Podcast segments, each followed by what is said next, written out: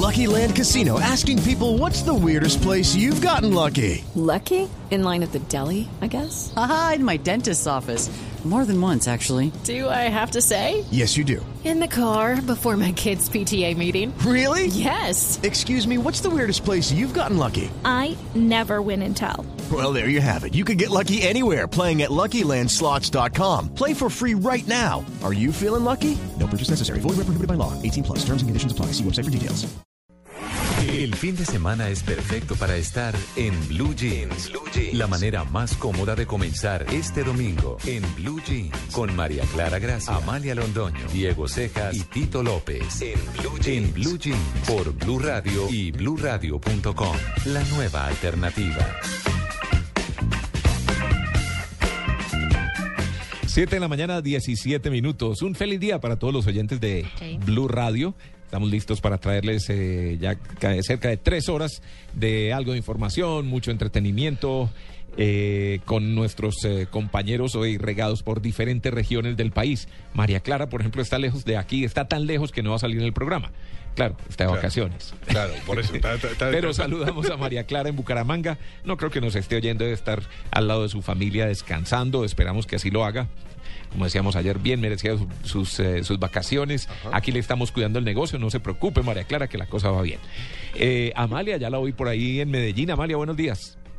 ¿Qué tal? Buenos días, Tito. Buenos días, Diego. Yo los saludo desde, desde Antioquia, pero les tengo que decir que está haciendo un frío por acá en Medellín. Increíble. Ah, pensé que estaba en Santa Fe de Antioquia. No, no, no. ¿Ya regresó? El departamento de Antioquia. No, no, no, yo no he ido a Santa Ah, yo pensé Fe, que había estado por ahí. De hecho, llegué a pensar que ayer estaba en Santa Fe Antioquia, con la información que nos No. dio de, de la Semana Santa allí. Bueno, eh, W Bernal está en este momento en la ciudad de Tunja, eh, con la Semana Santa, en esa linda ciudad eh, de Boyacá. Eh, w, buenos días. Buenos días, Tito. Buenos días a todos los oyentes de En Blue Jeans de Blue Radio. Sí, estamos aquí desde el departamento de Boyacá, desde Tunja. Estamos eh, en el último día ya de, entre comillas, descanso y también eh, celebraciones de la Semana Santa. ¿Los pies ampollados? Eh, no, no sabe ¿No? que no, los pies no tanto. Sí, contábamos el ayer. Hombro, el hombro, El hombro el hombro, un poco resentido. más Contábamos ayer que W Bernal estuvo cargando uno- el, el Santo Sepulcro, tal vez. Sí, señor. El, el paso. del Oiga, Santo pero ¿puedo contarle? del viernes. Eh, sí, ¿Puedo Amalia. contarle algo, una, una intimidad? Imagínese que me impresionó tanto Estamos su historia ayer igual. que soñé, soñé con usted, soñé con- con, su procesión, soñé con eso, pero con W. ¿Y qué soñó? A ver, cuente, ya, ya entrados en Ya, materia. yo- Claro, ¿qué- ya qué- entrados en materia, tengo que contar bien la historia. Vea, Cuando la yo era muy chiquita, me llevaban al, al municipio del Retiro, eh, que queda aquí también en Antioquia, y hacen procesiones de ese tipo. Y a mí me da mucho miedo, me da miedo cuando se tapan la cara. Eso siempre me ha dado miedo toda mi vida porque me llevan desde chiquita. Y ayer me impresionó tanto que W me contara eso, que me lo imaginé todo y soñé con él cargando en su procesión, pero que no me daba miedo. No me daba Pero miedo, vea, W. eh, no esta- este año no tomé fotos, pero voy a poner una foto ahorita en, en- en Twitter de, de cómo estaba el año pasado para que, para que se asuste. Pero ¿y cómo sabías, Amalia, que era W si no se le ve la cara? Por los No, juanetes. Por sabía juanete. que era W. Por sabía que era W. Y además me hablaba, y además me hablaba. Es que el sueño fue bien particular. Por los pies de Hobbit. Después le cuento por el interno ahí cómo fue el sueño W, pero soñé con usted y con su procesión, imagínese. Un saludo No, grande al no futuro. Nos dejó, Una intimidad ahí. Sí, nos dejó con la inquietud. Sí, no, pero bueno, a todos. Por algo será que no se puede contar. Diego, buenos días. ¿Cómo le va, Tito? ¿Cómo le va? W, Amalia. Frío, frío en Antioquia, dice. Yo no sé, no conozco Medellín. Tengo que ir a. Medellín. ¿No conoce Medellín? No conozco Medellín. Me quiero ir a sacar la foto con el gato de Botero. Pues Diego, le cuento que dentro Sí. de poquito vamos a tener unas oficinas tan bonitas que usted tiene que venirse para acá. Usted dígame el cuándo y yo iré el dónde. ¿Qué? No, que hay que ir a la inauguración, digo yo, Ah, bueno, dale. de las eh, nuevas Sí. oficinas. Eso va a ser en la en lo que anteriormente se conocía como la Avenida de los Industriales, ¿no? Sí, que ahora es Ciudad del Río. Ciudad del Río, exactamente. Pues bueno, 7 de la mañana, 21 minutos, luego de saludar a toda nuestra familia, a todos nuestros compañeros. Hablemos de buenas noticias. Vámonos con el pie derecho.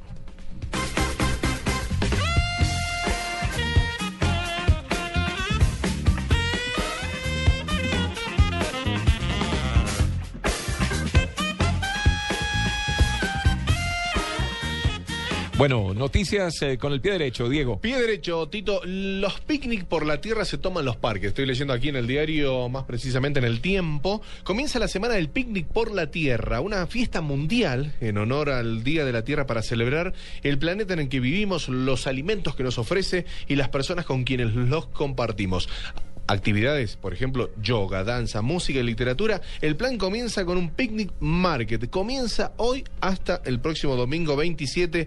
Esto es en el edificio Plaza 67, en la calle 67, número 7, 35. Aquí en Bogotá. Aquí en Bogotá, Ah, exacto. De- desde las 10 de la mañana hasta las 2 de la tarde es entrada libre, así que los organizadores han convocado también a un picnic nocturno en el Parque Nacional a las Es que me gusta 6 de la preguntar, tarde. eh, eh, hago, hago la aclaración Sí. porque es que muchas veces cuando estamos en radio eh, y Uno emitimos asume. desde Bogotá, asumimos que, que todo el mundo sabe que estamos en Bogotá y que lo que hablamos es de aquí. Somos demasiado centralistas con la información. Entonces, por simple cortesía con los oyentes, contémosles dónde es. Claro, por supuesto, en Bogotá y también en Bogotá, Tito y, y oyentes, eh, Perú se toma la plaza por primera vez en la feria. Bueno, Amalia ya lo ha comentado, que el invitado a la Feria Internacional del Libro en Bogotá, el país invitado es Perú, ¿no? Y abrirá en grande en la Plaza Bolívar y no en Corferia. Será el próximo sábado 26, así que me parece que hay que ir agendando esta gran fiesta que se va a desarrollar allí a las 6 de la tarde, donde se presentará uno de los espectáculos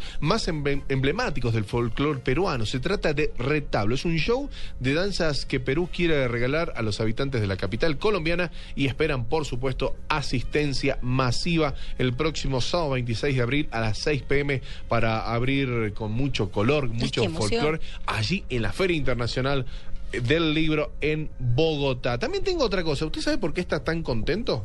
¿Quién? Usted.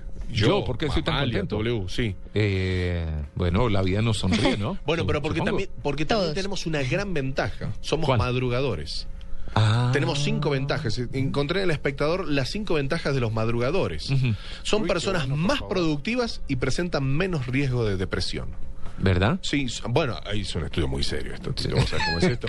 Vos sabés que son más felices, obtienen mejores Eh, notas. Diego. Sí, Amalia. ¿No? Amalia. No, fue una No, simple- fue una usted, simple usted sonrisa. dice eso, Ah. yo cuando no madrugo tengo que buscar la Sí.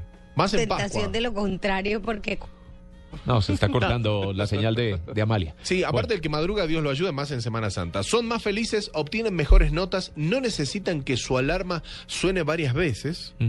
¿Mm? Son más productivos y son más meticulosos. Sí, yo creo que coincide con gran parte de las características de este equipo. Otra noticia positiva, el hotel más sorprendente. ¿Vos Perdón, entonces podría mirarse al revés. El que duerme hasta tarde puede ser más depresivo. Claro, pero también existe la otra. Si uno se acuesta a las 6 de la mañana o a las 7 de la mañana ¿Qué? y, y se levanta a las 3 de la tarde, ¿se levanta tarde o, se- o está madrugando? O sea, hay que hacer todo un gran análisis, me parece. Ah, no, pues eh, Claro. pa- para buscar la justificación cualquiera puede decir. Lo que pasa es que yo duermo, yo me duermo muy tarde, entonces puedo dormir hasta tarde. Claro, exacto. O sea, me, parece que deberíamos hacer un, un- un gran análisis. pero este trasnochar también es positivo, trasnochar también es positivo W. ¿Ah, sí? Trasnochar es positivo. Yo la verdad es que no, te, no trasnocho mucho, entonces Claro. no sé.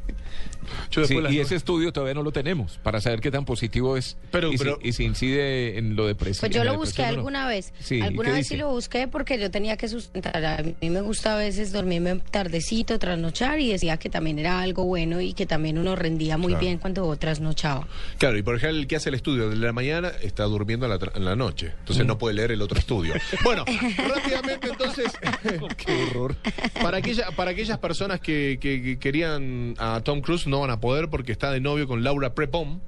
¿Ah, sí? O Laura Ah, Prepon. ¿eh? Si Se saben quién es. Tom Cruise. Se, se está de novio, así que El muchachas enano. colombianas que quieran estar con Tom Cruise no va a poder ¿Ella ser. quién es? Ella, ¿sabés quién es eh, Laura Prepon, Amalia? ¿Te acordás That 70 Show? ¿Donna? ¿La Sí, Colorada? claro. Bueno, con Ay, ella. Sí, no de le verdad. puedo creer. Sí, con ella. De verdad o de mentira, pero se lo digo. Sí. Está saliendo con ella. eh, también es, bueno, de la cienciología de la. de Ella la- no tenía problemas, proble- problemas, problemas, problemas graves. Además, ¿La pelirroja? problemas. No sé. No, es que No, alguna pero de los va a ellas. tener con Tom Cruise. Sí, con Tom Cruise. Es que no, con Tom. Creo que fue de, creo que fue de una, una de las integrantes del elenco tuvo graves problemas eh, de depresión también y de Ah. drogas, creo, y todo el- estaba, estaba muy llevada. Estaba muy llevado. Bueno, al parecer se, ser se esa- recuperó. Debe ser ella porque la otra protagonista de That 70 Mila Show era Kunis. Mila Kunis. Claro. Y a ella pues le ha ido muy bien. Yo no creo que tenga problemas de depresión. Sí, no, no, para nada. Así que Pero bueno, bueno. Está, está con Tom Cruise. eh, me pareció una muy buena noticia. Y otra buena noticia que ayer estuviste, Tito, hablando de la, del arca de Noé que viste Noé. Sí. Y, y me acordé y dije, ¿dónde lo, ¿dónde lo vi? ¿Dónde lo vi? ¿Dónde lo vi? Lo busqué toda la tarde. ¿eh? Hasta ahora, hasta hace minutos estuve buscando en la computadora sobre el Ark Project, el arca de Remisú. Es un arquitecto, Alexander Remisú. Pues es que, eh, que tiene que ver con un arca, es un edificio arca. Está construido. Lleno de animales, no. No, Ah, personas. Pero bueno, depende. Unos ¿no? cuantos ácaros, sí. Exacto. El Arca Project es original, es un hotel, un conjunto de viviendas que cuenta con una superficie de 14.000 metros cuadrados y una base en forma de cáscara. Entonces, eliminando así los problemas de carga que sufren habitualmente los edificios cuando hay un seísmo, ¿no? Resisten a terremotos, ¿no? Y, y toda esta situación que, que lleva, ayuda a crear remolinos de viento, tiene en su parte superior una hélice para generar energía y viento, células fotoeléctricas en gran parte de su estructura, puede recoger agua de lluvia y calentarla. Vea. Y lo más importante es que este, esta arca, este Arc Project, cuando si se llega a elevar el mar, además está diseñado para, para los edificios de la costa, ese arca podría soltarse de su base Y y flotar. Así que me pareció una muy buena, no sé si una muy buena idea ahora para contar con el pie derecho, pero es una muy buena idea el momento que suceda. a ver por qué no compré ahí. Pero bueno, así que esas son las, las noticias rápidamente contadas con el pie derecho. Asustado por tener que enfrentar la cárcel, un hombre de 40 años que ingresó a robar a un apartamento en el sector de Coaviconza, en Bucaramanga, decidió devolver lo que se robó eh, junto a otra persona. Sí. El hecho se registró según las autoridades luego de que dos hombres ingresaron a un apartamento cuyos dueños habían salido a pasear. Se llevaron consigo dos televisores, un equipo, un equipo de sonido y un bolso de cuero. Varios vecinos que estaban en sus casas se dieron cuenta de la situación, por lo que de inmediato reportaron lo sucedido a la línea 123 de la policía. Para cuando las autoridades llegaron, la pareja de asaltantes había emprendido la huida en un vehículo con las características físicas de los asaltantes y del carro en el que se escaparon. La policía inició la búsqueda Pocos minutos después fue ubicado un hombre con la misma descripción hecha por los testigos. Esta persona se estaba bajando del carro en un parqueadero comunal. Ante las sospechas, la persona fue subida en una patrulla y trasladada a un CAI. Estando allí, llegaron los testigos, dijeron, sí señor, ese fue el que robó, y al verse descubierto, y para que no lo llevaran a la cárcel, pidió que lo dejaran hacer una llamada con la promesa de que volvería todo lo que se había robado. Sí. En efecto, después de la llamada, al CAE llegó un taxi en el que mandaron los dos televisores, el equipo de sonido y el bolso de cuero que habían hurtado el apartamento de las víctimas en ese sector para que no se la llevaran a la cárcel, ¿cierto? Pero el delito está. Y devolvió todo. ¿Se Sí, lo pero- llevan o no se lo llevan? Claro, técnicamente no es, no delito, sí. Pues, Eh, Pero yo robó, pienso pero como lo Diego, devolvió. el delito ya está. El delito o sea, está. Lo devolvió, pero, pero lo devolvió porque le dio miedo. Pero, pero ya lo había hecho, ya robó y ya les dio el susto y ya se los llevó y todo. Claro, como ladrón de un banco. Va, roba, lo captan, toman el dinero, pero tiene que ir a la cárcel, me imagino.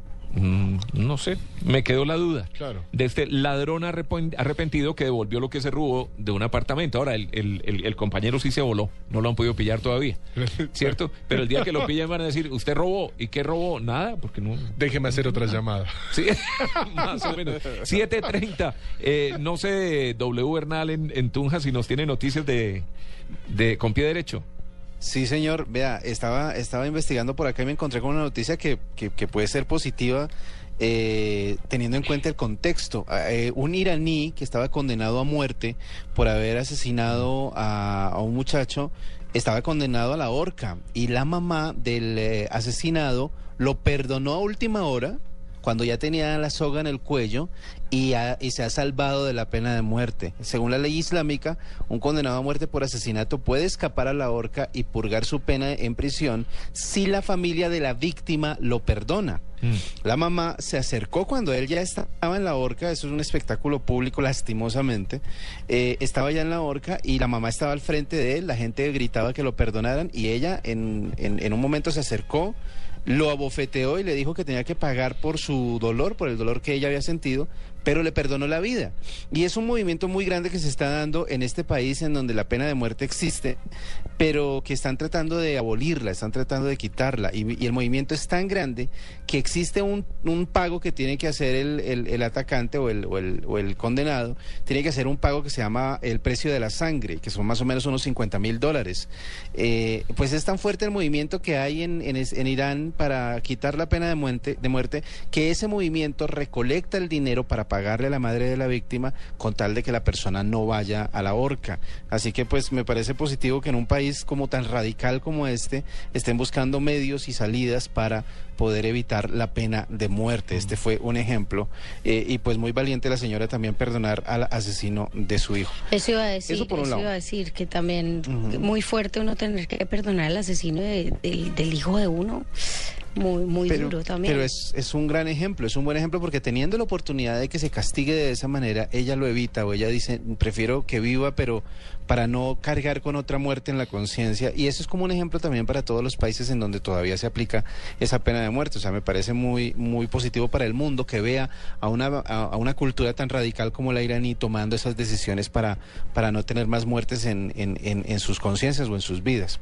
Bueno, eso por un lado. Por el otro lado, pues obviamente eh, los que van a estar muy felices durante esta temporada, o los que están muy felices durante esta temporada, son los católicos, porque próximamente se van a canonizar dos papas, el Papa Juan Pablo II y el Papa Juan XXIII. Eh, esa canonización será el próximo 27 de abril. Como ustedes saben, va a haber transmisión vía satélite en 3D desde el Vaticano. Van a poder verlas en eh, las salas de Cine Colombia en el país, en diferentes salas de Cine Colombia en el país. Pero bueno, la noticia es que eh, la Santa Sede ha puesto una versión del éxito Happy de Pharrell Williams. ¿Se acuerdan, ¿se acuerdan de la canción? Buenísima. Eh, bueno, pues hay un video en las redes que dice Happy for tu papi Santi. Eh, hay una, es una grabación en donde sacerdotes, monjas, niños, policías, gente de la calle bailan al ritmo de Happy, eh, celebrando la canonización de Juan Pablo II y de Juan XXIII. Entonces ustedes pueden verlo en internet y es la canción, es simplemente la canción Happy, pero toda la gente, monjas, curas, sacan carteles escritos en donde dice eh, felicidades eh, a los 12 papas que van a ser santos. Eh, y Una especie de Harlem Shake. Eh, más o menos, pero hecho con Happy y celebrando la canonización de Juan Pablo II y de Juan XXIII. Eso va a estar, eso es bastante interesante y obviamente es muy divertido ver a todas estas, a estas personas que se ven un poco serias, pero que a la hora de celebrar el hecho de que estos dos papas vayan a ser santos, pues eh, se alzan la sotana y bailan Happy.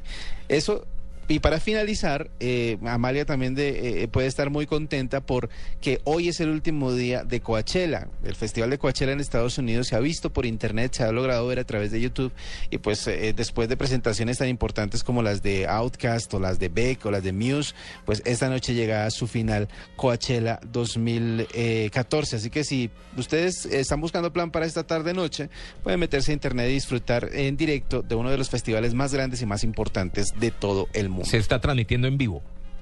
Sí, señor, en vivo de por un No, tres canales enorme. distintos de YouTube. O sea, son, son varios escenarios Es y tres canales de YouTube enorme. están eh, dedicados a él. Es un festival de rock que se realiza en la localidad de Indio, en California, al sur de Los Ángeles. Y es tan grande, es tan grande, Tito, que por ejemplo, se repite, por ejemplo, o sea, el mismo line-up se está repitiendo. eh, Se está Sí, repitiendo. lo que dice Amalia es cierto. Sí, se está repitiendo. Exactamente, el mismo, el mismo cartel de cada, del fin de semana pasado, que es viernes, sábado y domingo, se presenta eh, el día de hoy. De hecho, hace ocho días contábamos que eh, Pharrell Williams salió al escenario con una afección de garganta muy muy fuerte y en algún punto empezó a perder la voz y él mismo dijo no puedo más estoy muy mal de la garganta necesito que ustedes me apoyen y puso a la gente a cantar sus canciones. Entonces él arrancaba él lo intentaba en algún punto la, la, la garganta se le iba y él decía, no puedo más, pero dijo, pero prometo que dentro de ocho días, o sea, este fin de semana, voy a darla toda. Y pues así parece haber sido en la noche anterior, porque fue cuando se presentó Pharrell Williams. Es un festival muy, muy importante. Como decía Jorge- eh, Juan Roberto Vargas esta semana, es el Stereo Picnic gringo. Sí. Hay muchos artistas que estuvieron en el Stereo Picnic que están allá en Coachella. Stereo Picnic no es el Coachella colombiano, sino al revés. Sí, al revés, para, para Juan Roberto, claro. 7 de la mañana, 36 minutos. El Instituto Nacional de Vías eh, y esto lo habíamos escuchado ya este fin de semana, informó que durante la Semana Santa los viajeros podrán contar con los primeros peajes prepago a nivel nacional. En un principio comprenden las rutas Medellín-Coveñas y Villavicencio-Puerto Gaitán.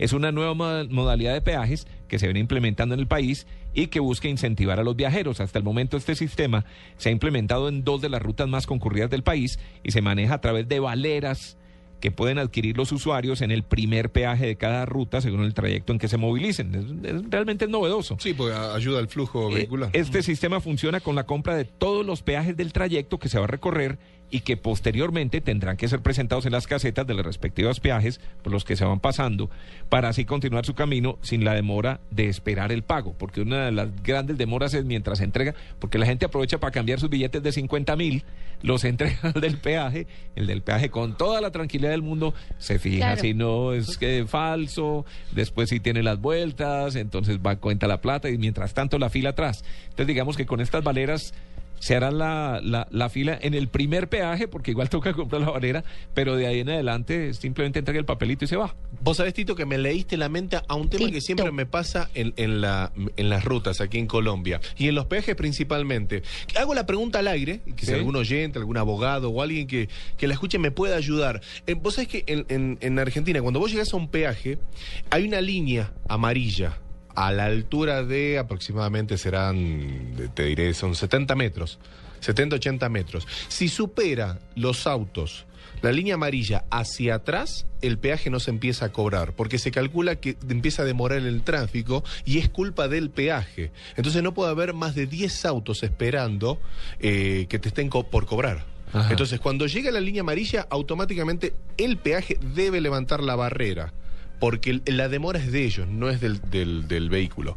Y Entonces, finalmente... la- es eh, una norma que figura en todas claro, y las supongo que autopistas. si uno está pagando es porque quiere carretera porque buena y puede quiere- andar tranquilo y. No, pero en Colombia no se pagaría Bueno, nunca eh, entonces. Eso, es lo- eso es lo que quiero saber si, si se va a poner o si, o si está y nadie sabe con respecto a esto. Mm. Porque yo vi una línea por ahí en, en el peaje del norte que, que se ve una línea y no sé si tiene que ver con esto. No ¿no? Y tal vez nadie sa- sepa, digamos, con respecto a esta, a esta norma vehicular. Lo dudo, pero se debía aplicar. Se, se tiene que aplicar Es- porque en gran parte de, de- de- de- de- de Latinoamérica figura. O sea, por eso te digo, cuando está la barrera y hay más de 10 autos, pero la pocos barrera... pagarían, Tito, también. No, porque la barrera debe levantar, no porque vos sabés que es- circula mucho más rápido y ayudaría hasta hasta hasta la fluidez. el tráfico y todo lo demás.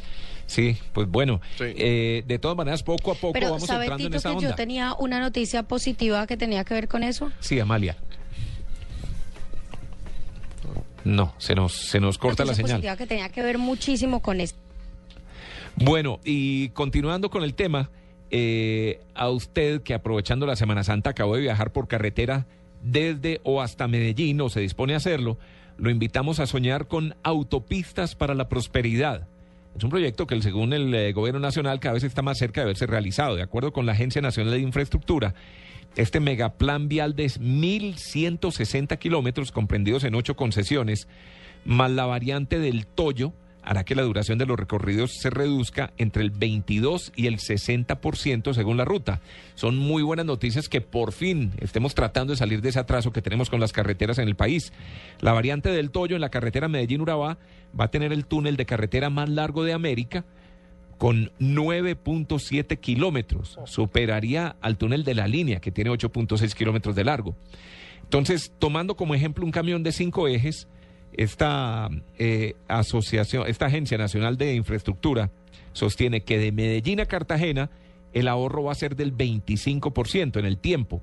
Ya no serían 24, sino 18 horas de viaje en un camión de estos de, de- de cinco ejes. Desde Medellín a Cali se reduciría el 47%, a Puerto Berrío el 55%, porque de seis horas se bajaría a dos horas y 40 minutos. Y a Urabá desde Medellín del 60% cuando termine en el túnel. Claro. Porque de 10 horas se reduciría a 4 horas.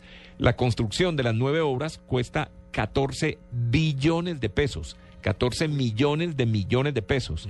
Y el gobierno aseguró ya 26.2 millones como vigencias futuras para la operación de las concesiones. Los tramos van a entrar en operación de manera gradual a partir de dentro de dos años, desde el 2016 hasta el 2021, cuando deberán estar funcionando todas las autopistas, excepto la variante del Toyo, que por tener en su trazado el Gran Túnel, estaría lista en 2024, pero ese sí faltan 10 años. Creo que el metro, Esperamos, ¿no? Creo que el metro de túnel son 150 millones de pesos colombianos. Porque estuve en una, estuve en un evento que se llama Project Finance, que tiene que ver con el Colombia de acá 2020, ¿no? Este fue un evento que estuve hace más o menos cerca de un mes. Y en donde estaban todas las, las grandes corporaciones de, de Colombia con respecto a los túneles y con respecto a las autopistas. Ellos intentan crear, Tito, una mm, una, una cooperativa, digamos, con respecto a estas empresas para que vayan aportando año tras año un proyecto. ¿Por qué? Porque los costos de mantenimiento y los costos de, de inicio de estos túneles son muy altos. No ir al día al día, sino ya tener gran parte de esa inversión eh, puesta en marcha, digamos, para que en el 2016, 2017 ya comiencen a, a verse estos efectos de los, de los túneles en Colombia. Esperamos que sí, ¿cierto? Y que se facilite efectivamente eh, la movilidad Sí, en Colombia, que sigue siendo una tragedia. A pesar de que hablábamos ayer de que pues, más gente está saliendo, Ah. está recorriendo más el país y todo lo demás. Bueno, creo que con Amalia la situación está un poquito complicada técnicamente. Y mientras restablecemos contacto con ella, y estas fueron nuestras noticias con pie derecho, ayer a través de Twitter alguien solicitó, o eso nos comentaban los eh, Sí. la gente de, de Blue Digital, eh, que le hiciéramos una titoteca al gran Cheo Feliciano. Ayer pues sí alcanzamos a pasar una canción de él, pero ayer en un ratico me senté y pegué algunas de las canciones más conocidas y me impresiona al final de lo que vamos a oír como él pedía que cuando se muriera no nos pusiéramos tristes, sino que nos pusiéramos a oír música salsa y a bailar y a cantar y a estar contentos. Pues aquí está este pequeño homenaje de cuatro minutos para el gran Cheo Feliciano.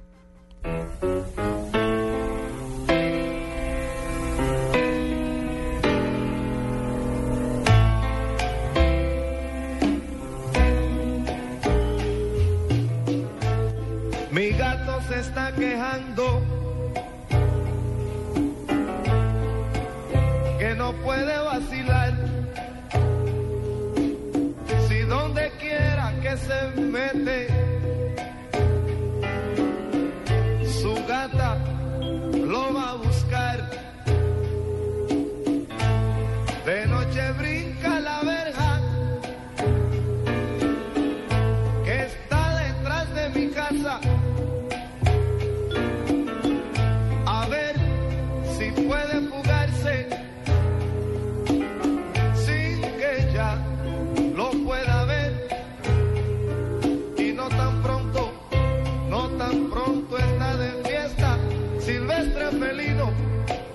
tiene que echar a correr.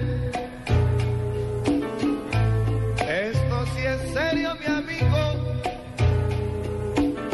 Oye, qué lío, qué lío se va a formar. Cuando mi gatito sepa. Y es, es tan simple la razón.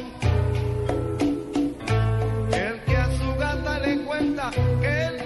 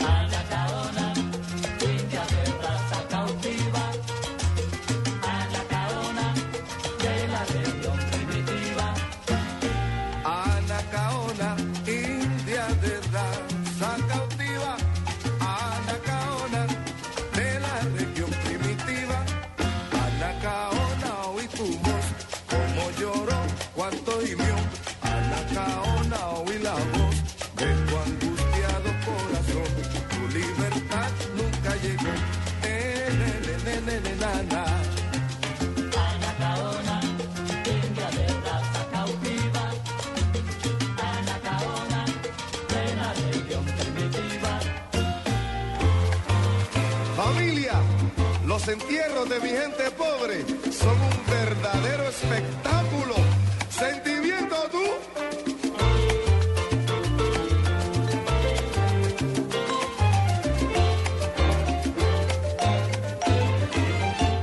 En los entierros de mi pobre gente pobre, las flores son de papel, las lágrimas son de metal.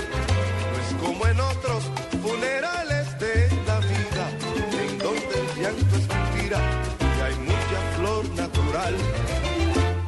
más perfume que la lágrima sentida que identifica el sufrimiento de la gente. Porque las flores ya mañana se marchitan y el cementerio es un olvido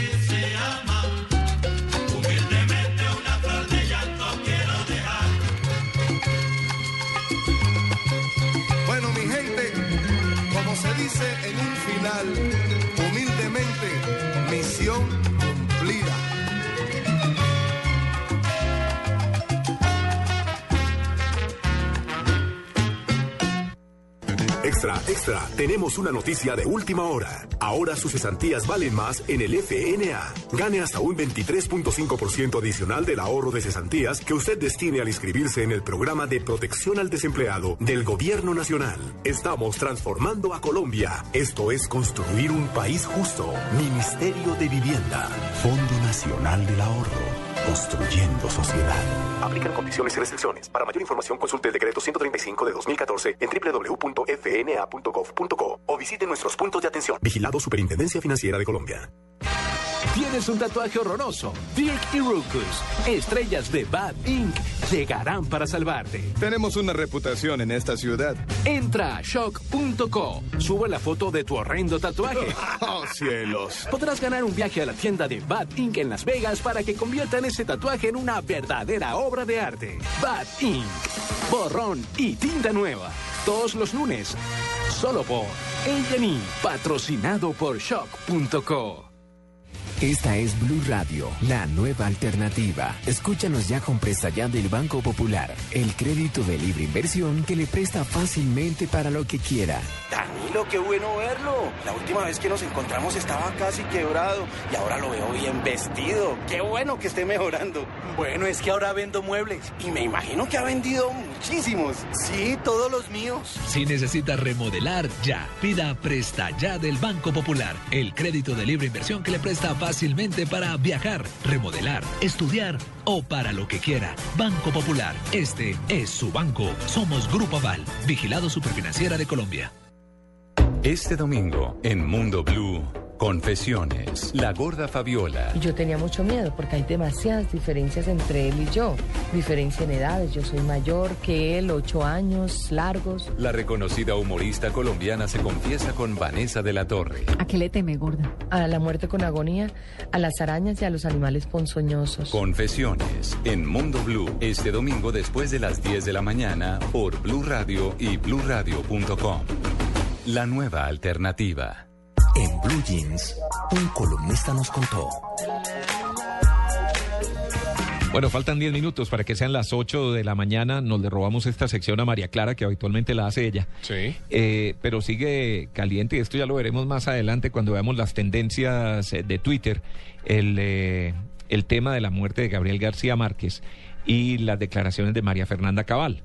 Hoy eh, Salud Hernández Mora en el periódico El Tiempo eh, saca una columna que dice El otro Gabo. Dice, a nadie se le ocurriría discutir la genialidad de García Márquez, su llegada al Olimpo de la literatura universal. Más adelante dice, sin embargo, sus posiciones políticas, sus acciones como personaje influyente con enorme poder, yo creo que sí pueden ser materia de debate dice Salud Hernández, pero no de la manera impresentable, espantosa que empleó María Fernanda Cabal, que lo mandó al infierno junto con Fidel.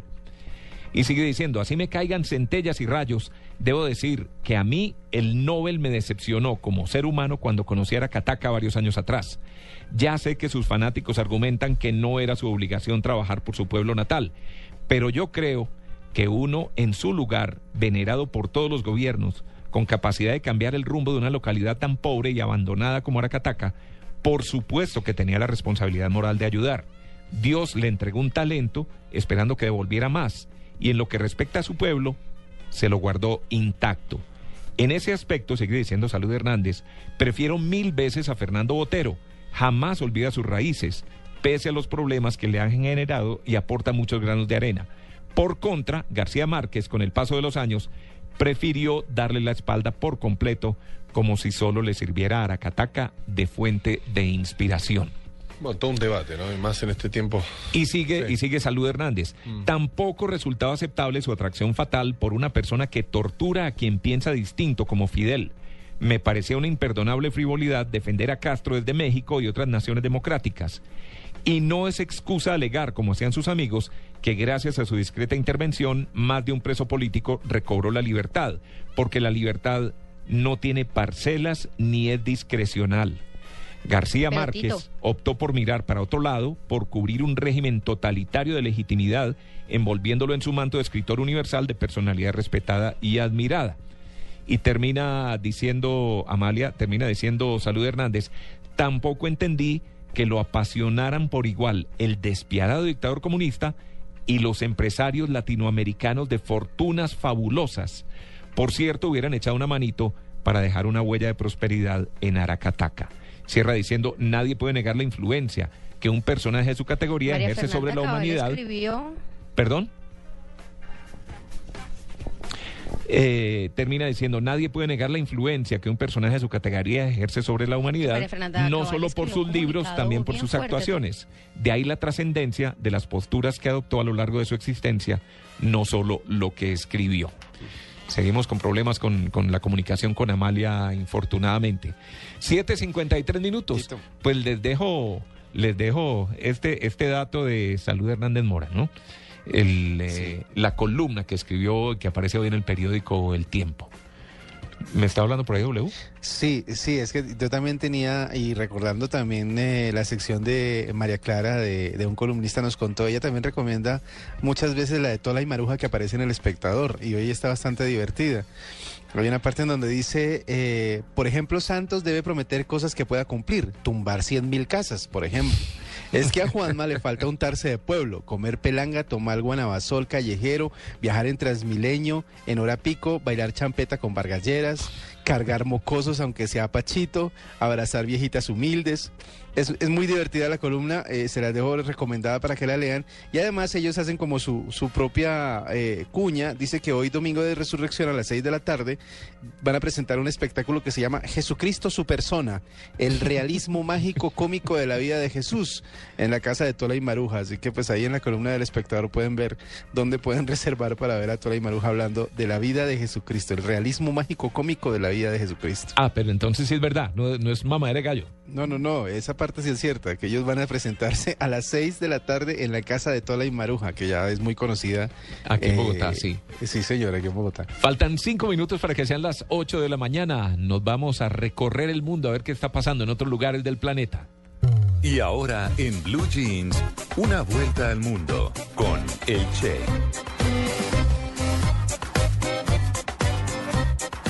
Rápidamente la vuelta al mundo. En Corea del Sur, ¿no? Las familias de los desaparecidos en el naufragio protestan. Las familias de los desaparecidos en el nau- naufragio de este ferry allí en Corea del Sur participaron este domingo y están participando en diferentes manifestaciones para mostrar su desesperación con la operación de rescate.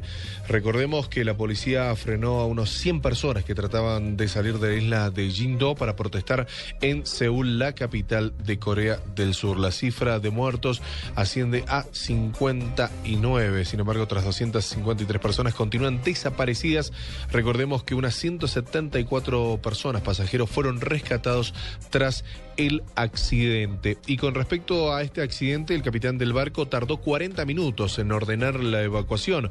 En ese lapso contactó 11 veces a la torre de control, reveló los primeros indicios de la investigación. Se cree que de haber actuado con más celeridad se hubieran salvado muchas más vidas. Crece la teoría de que el ferry volcó por una fuerte eh, maniobra que no debía realizarse. El Papa pide por Venezuela, Ucrania y Siria en su mensaje de Pascua. En su tradicional mensaje de Pascua, el Papa Francisco exhortó a la comunidad internacional a renovar los esfuerzos de paz en Ucrania y Siria. Igualmente instó a la reconciliación de las partes enfrentadas en Venezuela. Palabras que dijo frente a la numerosa congregación allí de católicos en la Plaza de San Pedro. Y con respecto a Siria, según un informe de la ONU, alrededor del 80% de las armas químicas sirias fueron trasladadas o destruidas, informó este domingo la enviada especial para la operación Sigrat Según indicaciones de las Naciones Unidas. Bajo presión internacional, recordemos, Siria aceptó destruir su arsenal de armas químicas.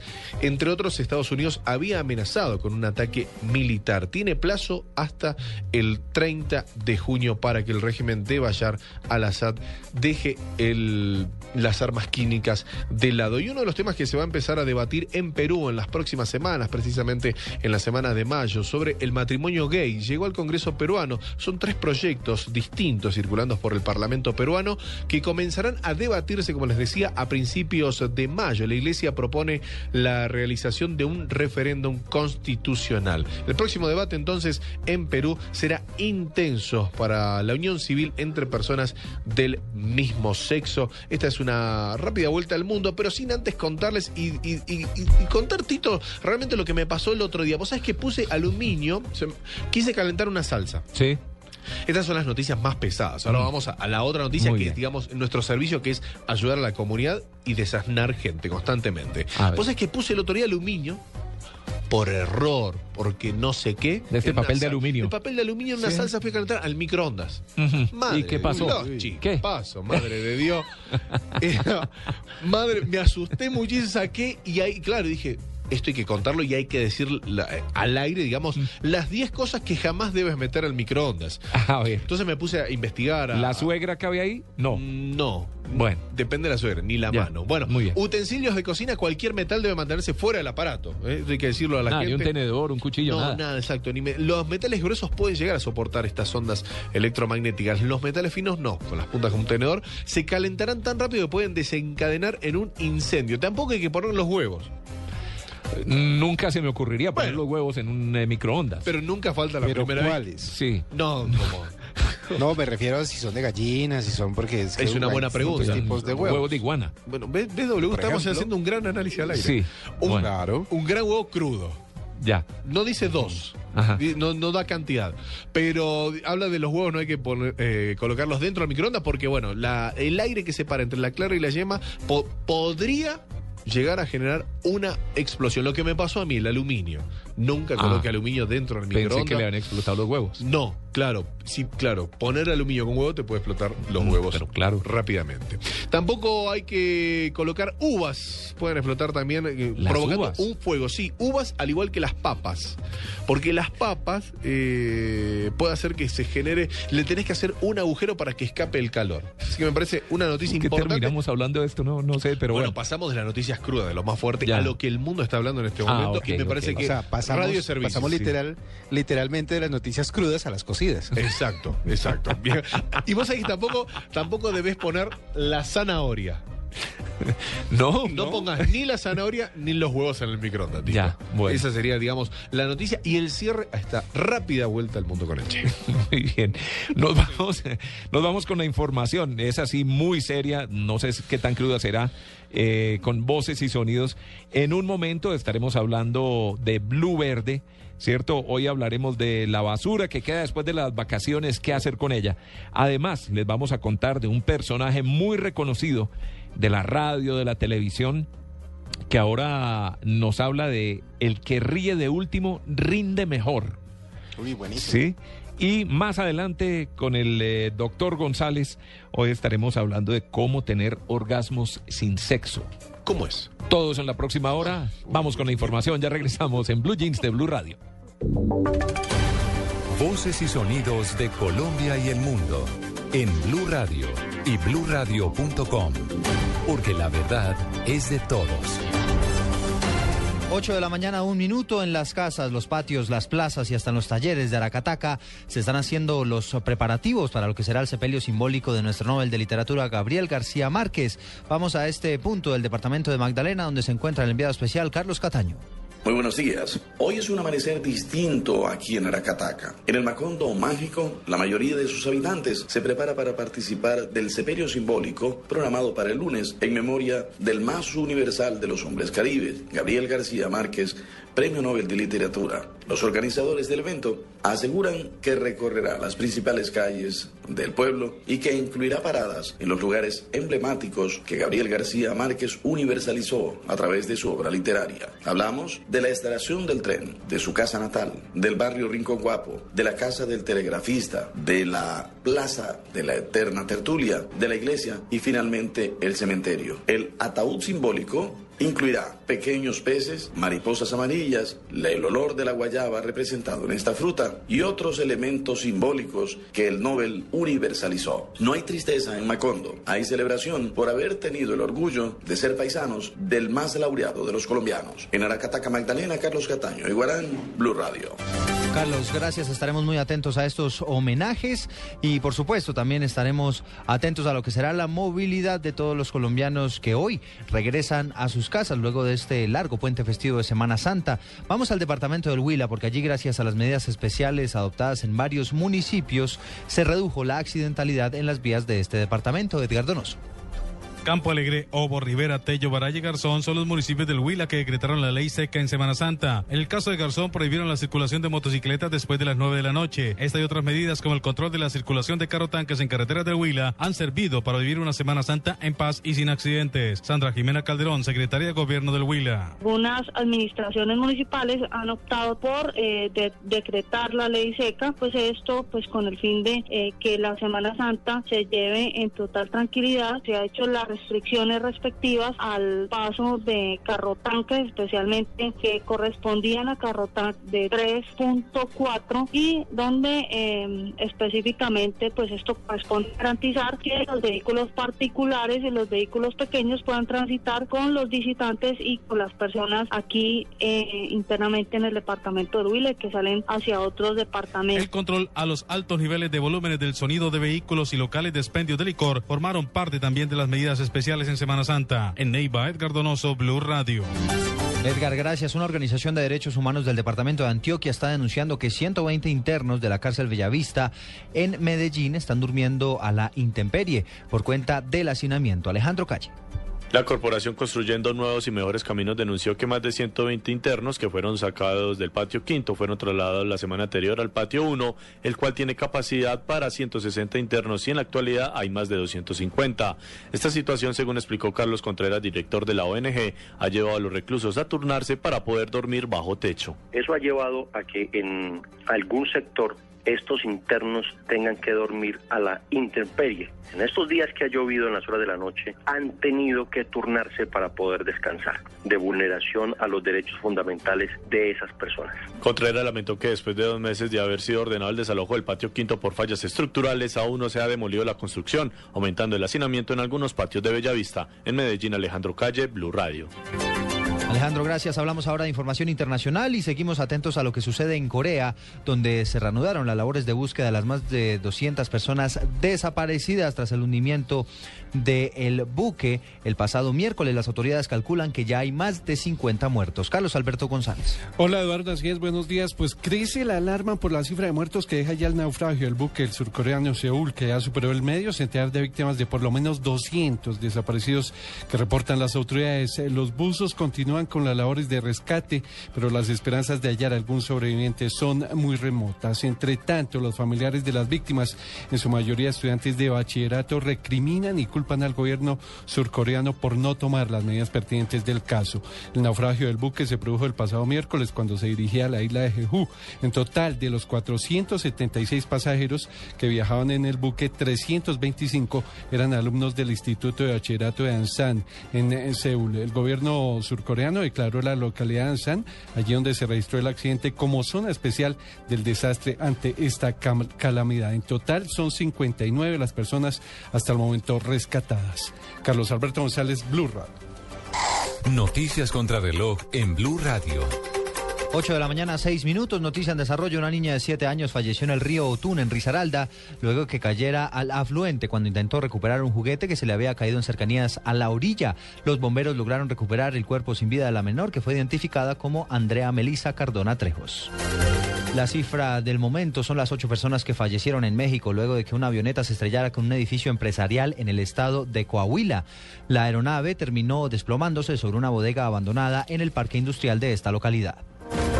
Y estamos atentos porque la Policía de Tránsito y Transporte desplegó operativos especiales en cuatro puntos de la vía La Línea la ma- de mayor accidentalidad para garantizar que los conductores cumplan con las normas de tránsito y no excedan los límites de velocidad. Ampliación de estas noticias en blueradio.com. Sigan con eh, Blue Jeans. Este domingo, pasión Los equipos no quieren ser crucificados. Domingo. Itagüí Once Caldas, Cali La Equidad, Medellín Chico, Alianza Envigado, Junior Santa Fe. Domingo de pasión por el fútbol.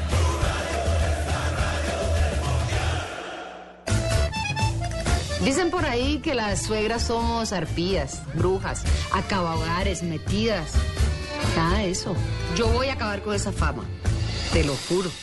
La suegra se nos metió al rancho. De lunes a viernes después de la ronca de oro. Caracol Televisión nos mueve la vida. En Blue Radio, descubra un mundo de privilegios y nuevos sabores con Diners Club Gourmet.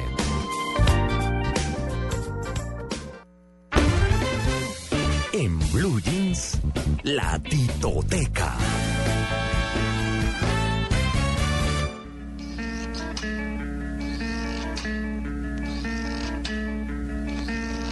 Tengo la piel cansada de la tarde gris tan gris. Guardo, guardo los verdes, verdes de tu bosque. Voy con ramas secas a buscarte. Después llego hasta vos, como la tarde. Donde amor, que caminas herido donde corazón partido puedo recordarme yo la pena, pena, pena de tu boca, donde amor, donde amor, la pena, pena, pena, pena de tu boca, donde amor, donde amor cuando soy el día y con mi cuerpo al aire voy. Soy, soy la mañana de celestes solitarios. Siempre que soy busco tus ojos claros, porque soy que me soy. Y entonces te extraño. Donde amor que caminas herido, donde, donde corazón partido, puedo recordarme yo la pena, pena, pena de tu boca, donde amor, donde amor, la pena, pena, pena, pena de tu boca. Donde amor, Donde amor, donde amor, donde amor, pero donde amor. Ayer estuvo de cumpleaños, ayer, ayer coincidencialmente hubo grandes estrellas de la música latina de cumpleaños.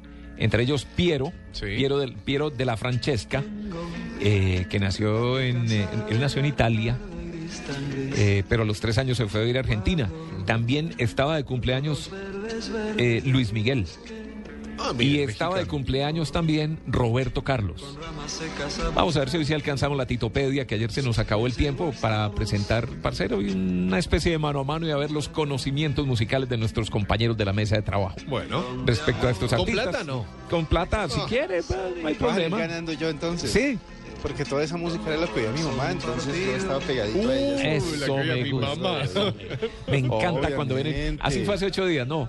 Todas me las conozco, todas me las sé. A mí Tengo la piel pregúntenme lo que cansada de la tarde, se llama esta canción, por ejemplo. vea. Por ejemplo, Piero Antonio Franco de Benedictis, yo dije de la Francesca, no, de Benedictis, más conocido como Piero, nació en Gallipoli, o en Gallipoli, en Italia, 19 de abril de 1945. Está viejito el hombre, nosotros también.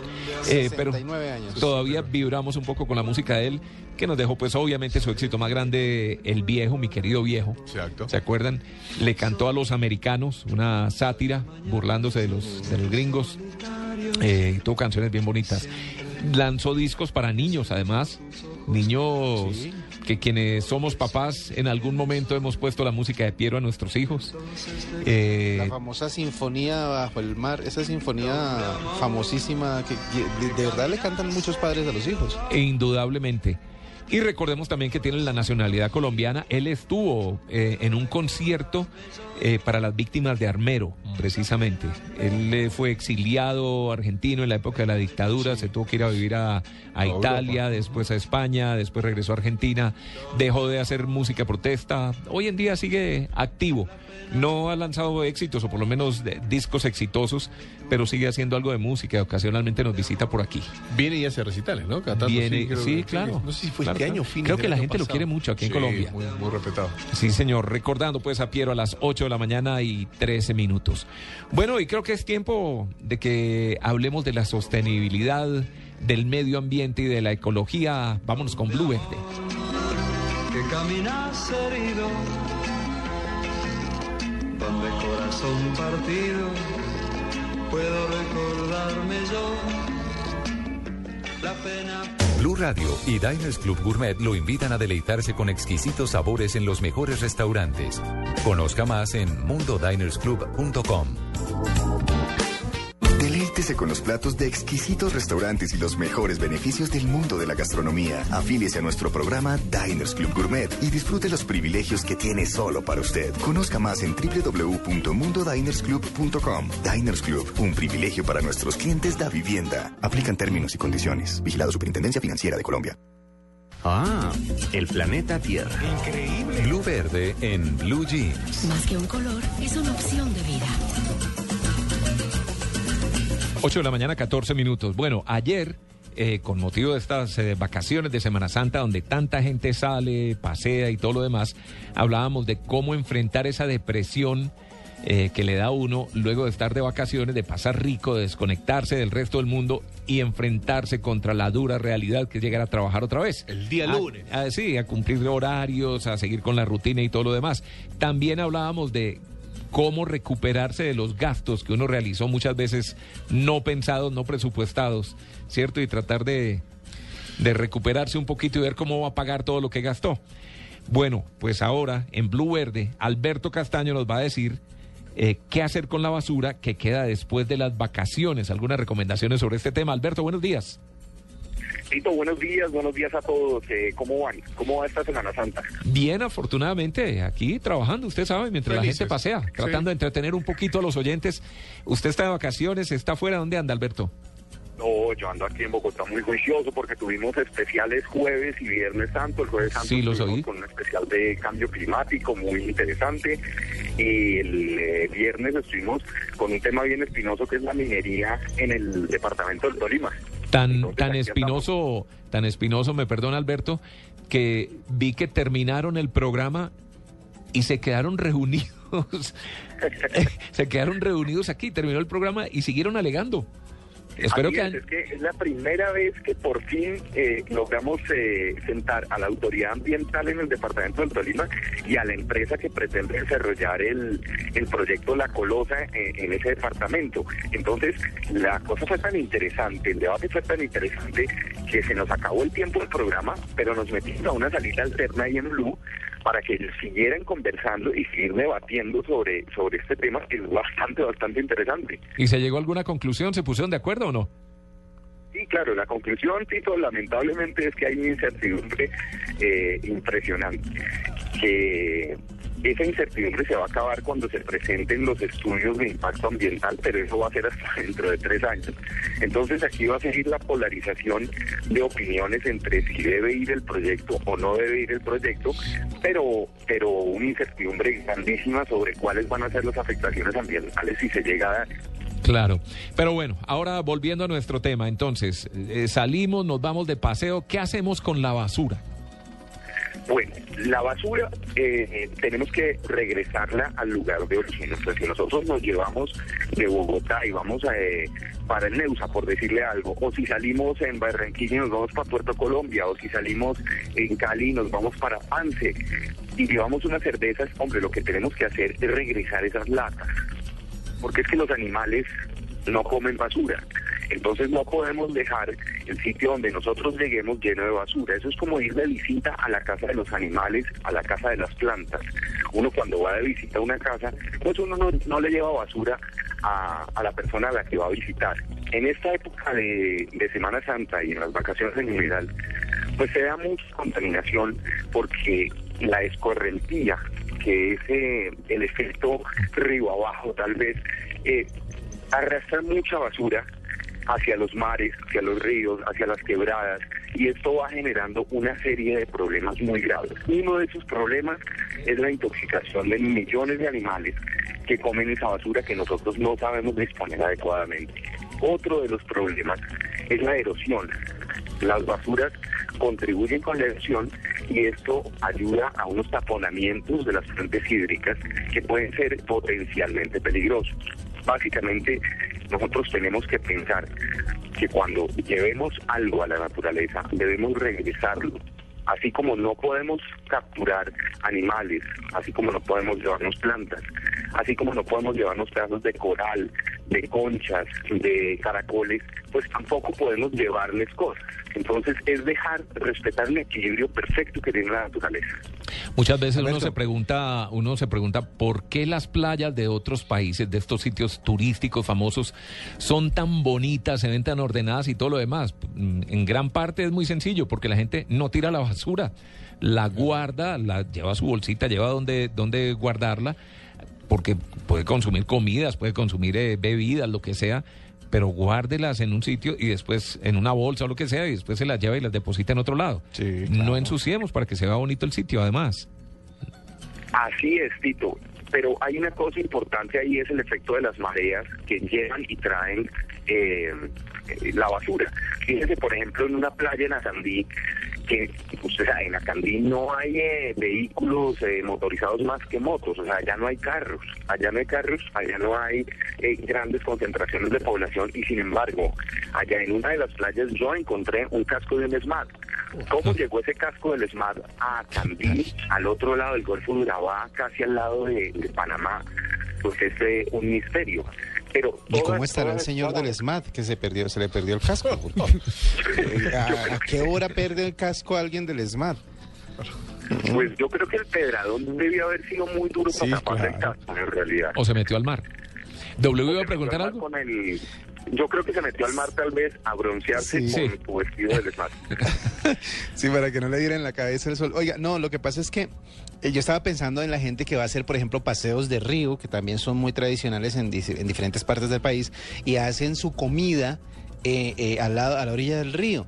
Eh, cáscaras de frutas, cáscaras de, de ingredientes, el mismo carbón que utilizan para cocinar. ¿Qué se puede hacer en esos casos o qué recomendación hay para esa gente? Bueno, hay que saber clasificar. Clasificar no solamente lo debemos hacer en la ciudad, lo debemos hacer también en la naturaleza.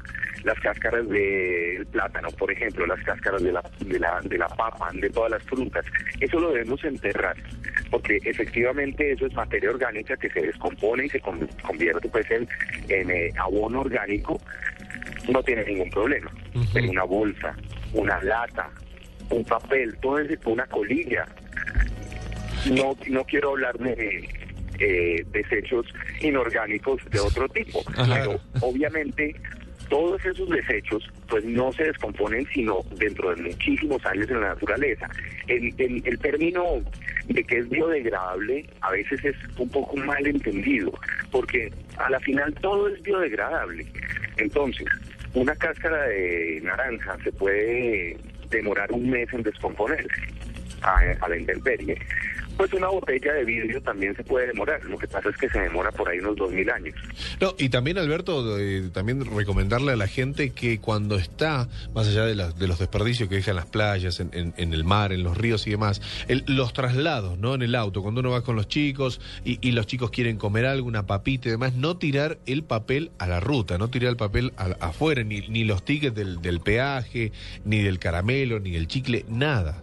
Porque eso también Bueno. ensucia y contamina. Eso es muy importante, Diego, porque ahí se da un, eh, un efecto que se llama el efecto lupa, que es el gran causante de muchos incendios a- alrededor del mundo. Eso que tú estás diciendo es muy importante. ¿Por qué? Porque una botella que nosotros lancemos por la ventana puede servir como lupa, puede servir como prisma y puede generar un incendio en épocas de sequía o en épocas en las que el sol esté brillando mucho. En muchas partes del país se han generado incendios de esta manera. Entonces es importante llevar siempre en nuestro vehículo una bolsita para echar la botella, para echar el paquete de papas, para botar la colilla, bueno, en fin, todo esto. Bueno, Alberto, pues muchas gracias por las recomendaciones. Esperamos que la gente las adopte, ¿cierto? Y las tenga en cuenta para tener eh, un mejor ambiente, indudablemente. Alberto, le recomiendo que se quede escuchando Blue Radio porque creo que le va a gustar el personaje que tenemos eh, invitado a continuación. 8.22 minutos, escuchan en Blue Jeans de Blue Radio. En el diván, en Blue Jeans. Bueno, en el diván suena como que estuviéramos trayendo a alguien eh, con algún problema psicológico. Que quiere contar algún problema, ¿no? Y Está nosotros al lo lado del escuchamos. psiquiatra, está recostado ahí. Aunque algo, algo de eso tiene nuestro siguiente invitado, Juan Manuel Correal. Buenos días, Juan Manuel. Uy, el jefe. ¿Qué- buenos? Uy, me acabo de volver unos cuantos años en el tiempo.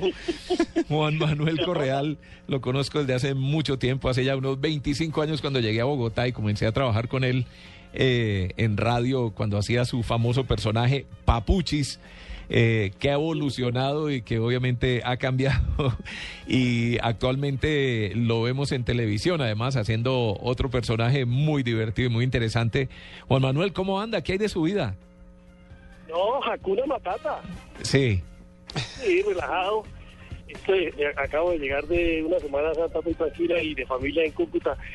Allá me hicieron una, una nota los colegas de la radio porque estábamos en una firma de libros y, y me tocó hacer cuentas porque siempre se remontan al comienzo. Usted acaba de decir, son 25 años, entonces tenemos que armarnos una vaina para celebrarlo. 25 años dando lora. Dando lora, pero, pero bien, Juan Manuel. A ver, es que eh, no lo traemos ni para que hable como papuchis, ni para que nos haga una entrevista de esa que acostumbramos verlo en televisión con un lapicero que mide como un metro de largo, ¿cierto? Y, y las medias blancas de, de, bueno, que vienen desde la época de Harold Abracio, Marcial y Becerra, ¿cierto? ¿cómo se acuerda? Pero- Martínez. Juan Manuel es una persona que después de haber eh, tenido temporadas muy exitosas en la radio, tuvo que enfrentar problemas muy difíciles. ¿Por qué no recordamos un poco de eso? Sé que es duro, pero para que nos cuente esto, para que después nos cuente también por qué anda en lo que anda. Pesito, lo que pasa es que uno se inventa muchas vainas, muchas actividades y, y- y el medio, la industria y uno mismo se exige mucho y esa necesidad de reinventar, pues en el caso propio, eh, habiéndome convertido sin dar en un generador de contenidos de para radio y televisión, esto no me daba cuenta de lo que exigía. Cuando nosotros hacíamos la radio, fluía, era fácil eh, y, era un grupo de, de- de- amigos creativos que jugábamos a divertirnos y a la gente. De pronto me vi envuelto en, en un sinfín de ocupaciones y de sobrecarga física que se suma a una sobrecarga emocional. Estoy hablando del año 2009, cuando mi papá, que tú conociste muy bien, pues nos anuncian que tiene un cáncer que de y que ya está en triple metástasis en etapa 4 y demás. Esto me genera una angustia y una necesidad de también resolver el cáncer de mi papá. Entonces, pues, no uno se suma a lo otro y esta sobrecarga no la aguanta el, el, pues, el ser humano y hay una debilidad en el sistema inmunológico y pues hay un hay un, un caos pues interno. Y, y si uno tren de la vida eh, la vida lo para uno. Y eso fue lo que pasó. Una isquemia cerebrovascular me paró y me sacó de circulación. Y Algo muy duro, eh, algo muy duro, Juan Manuel, porque recuerdo que en ese momento, hace que como tres, cuatro años, recuerdo que lo afectó algo durísimo, era que no podía hablar. Pues con prim- la confrontación con la muerte, porque ya me sentí yo que, que lo que estaba pasando era que, que ya estaba pasando este mundo porque el tomo me estaba dejando sin oxígeno, yo ya estaba perdiendo las, las condiciones, pero al mismo tiempo no podía hablar para explicar lo que me pasaba. La cara de angustia de los médicos, de mis padres y de mis hermanos ya me lo decía todo. Entonces resolví asumir una actitud de serenidad y de calma y, y aceptar que ya en un momento en, en fin, pero pues esa fe que tenía tan profunda desde hace 12, 14 años que cambió mi vida, eh, me ayudó a, a aceptarlo con condición eh, clara y, y decir, bueno, pues hermano, si esto hace parte del plan de Dios, pues que se encargue de mis hijos y yo me voy. Pero muy si no, difícil. pues, hagamos un trato. Que sí, es muy difícil. No, muy difícil Eh, porque eh, además una persona, eh, eh, es decir, eh, estaba enfrentando la muerte, pero después de eso recuerdo además eh, una persona que ha vivido de la lengua, ¿cierto? Porque ha trabajado en radio y da conferencias, eh, todo, lo demás, y de un momento a otro verse que no puede hablar, ¿no? Sí, porque, porque bueno, eso pasa y cuando yo ya luego despierto y no sé cuánto tiempo pasó y, tenía pues eh, la vida, me doy cuenta que no puedo hablar. Entonces, afrontar esa, esa condición, pero no quise quedarme en el, en el pesar, ni en la derrota, ni en el fracaso, y qué voy a hacer ahora en adelante, sino asumir una actitud de, de triunfo sobre eso. Además, eh, si, en, si en ese sueño inconsciente sentí una voz que me dijo todo está bien, yo tenía que creerlo Claro. y con fe y actitud y terapia se sabía que todo iba a estar bien y que si era a media lengua pues eh, así iba a ser pero pues no había perdido la capacidad de vivir entonces empecé a escribir una historia para el mundo que estaba atrapado en una trampa y eso convirtió en una realidad y luego pues sigue el proceso de, de la restauración de las áreas que tuviste cómo me tocó empezar de ceros con todo caído de la mesa ¿no? Todo caído de la mesa porque además no sé si por esa época enfrentaba también un divorcio, una separación, ¿cierto?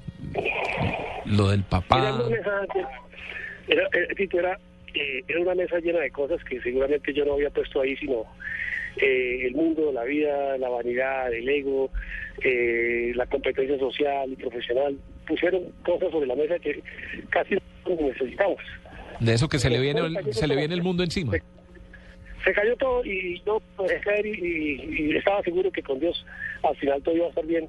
Y sí, se perdió la economía, se perdió el trabajo, los contratos, las asesorías que llevaba la familia también se terminó en ese momento. Entonces, pues la- lo que dije fue, bueno, buenísimo, no tengo nada, quiere decir que voy a estrenar de todo. y, y eso fue lo que, lo que me dije a mí mismo y pues compré salir adelante, pero pues ya haciendo lo que mejor sé hacer en la vida en este momento, que es caso. Sí. Entonces, eh, ya habiendo aprendido, era de otra manera. Y entonces, ¿qué arrancó de ahí en adelante? Arrancó una nueva etapa, una nueva etapa de, de tranquilidad, de calma, de, de restauración, de aceptación, eh, de, de reinventarme. Entonces, pues, un día caminando, eh, porque no podía hacer más, no podía ocupar la mente ni la neuronas eh, me vi como, como analizando cómo sería después. Ya le había entregado mucha una parte de mi vida a la radio y la televisión, eh, pero pertenecía a un público que también me, me, me- llevó a crecer. Entonces, ¿cómo, ¿cómo ahora es con ese público? ¿Cómo contarte esta experiencia? A los demás que hay otra forma de triunfar, de tener éxito, de vivir sin negociar la salud, eh, doblegando el estrés y la, y la, preocupación.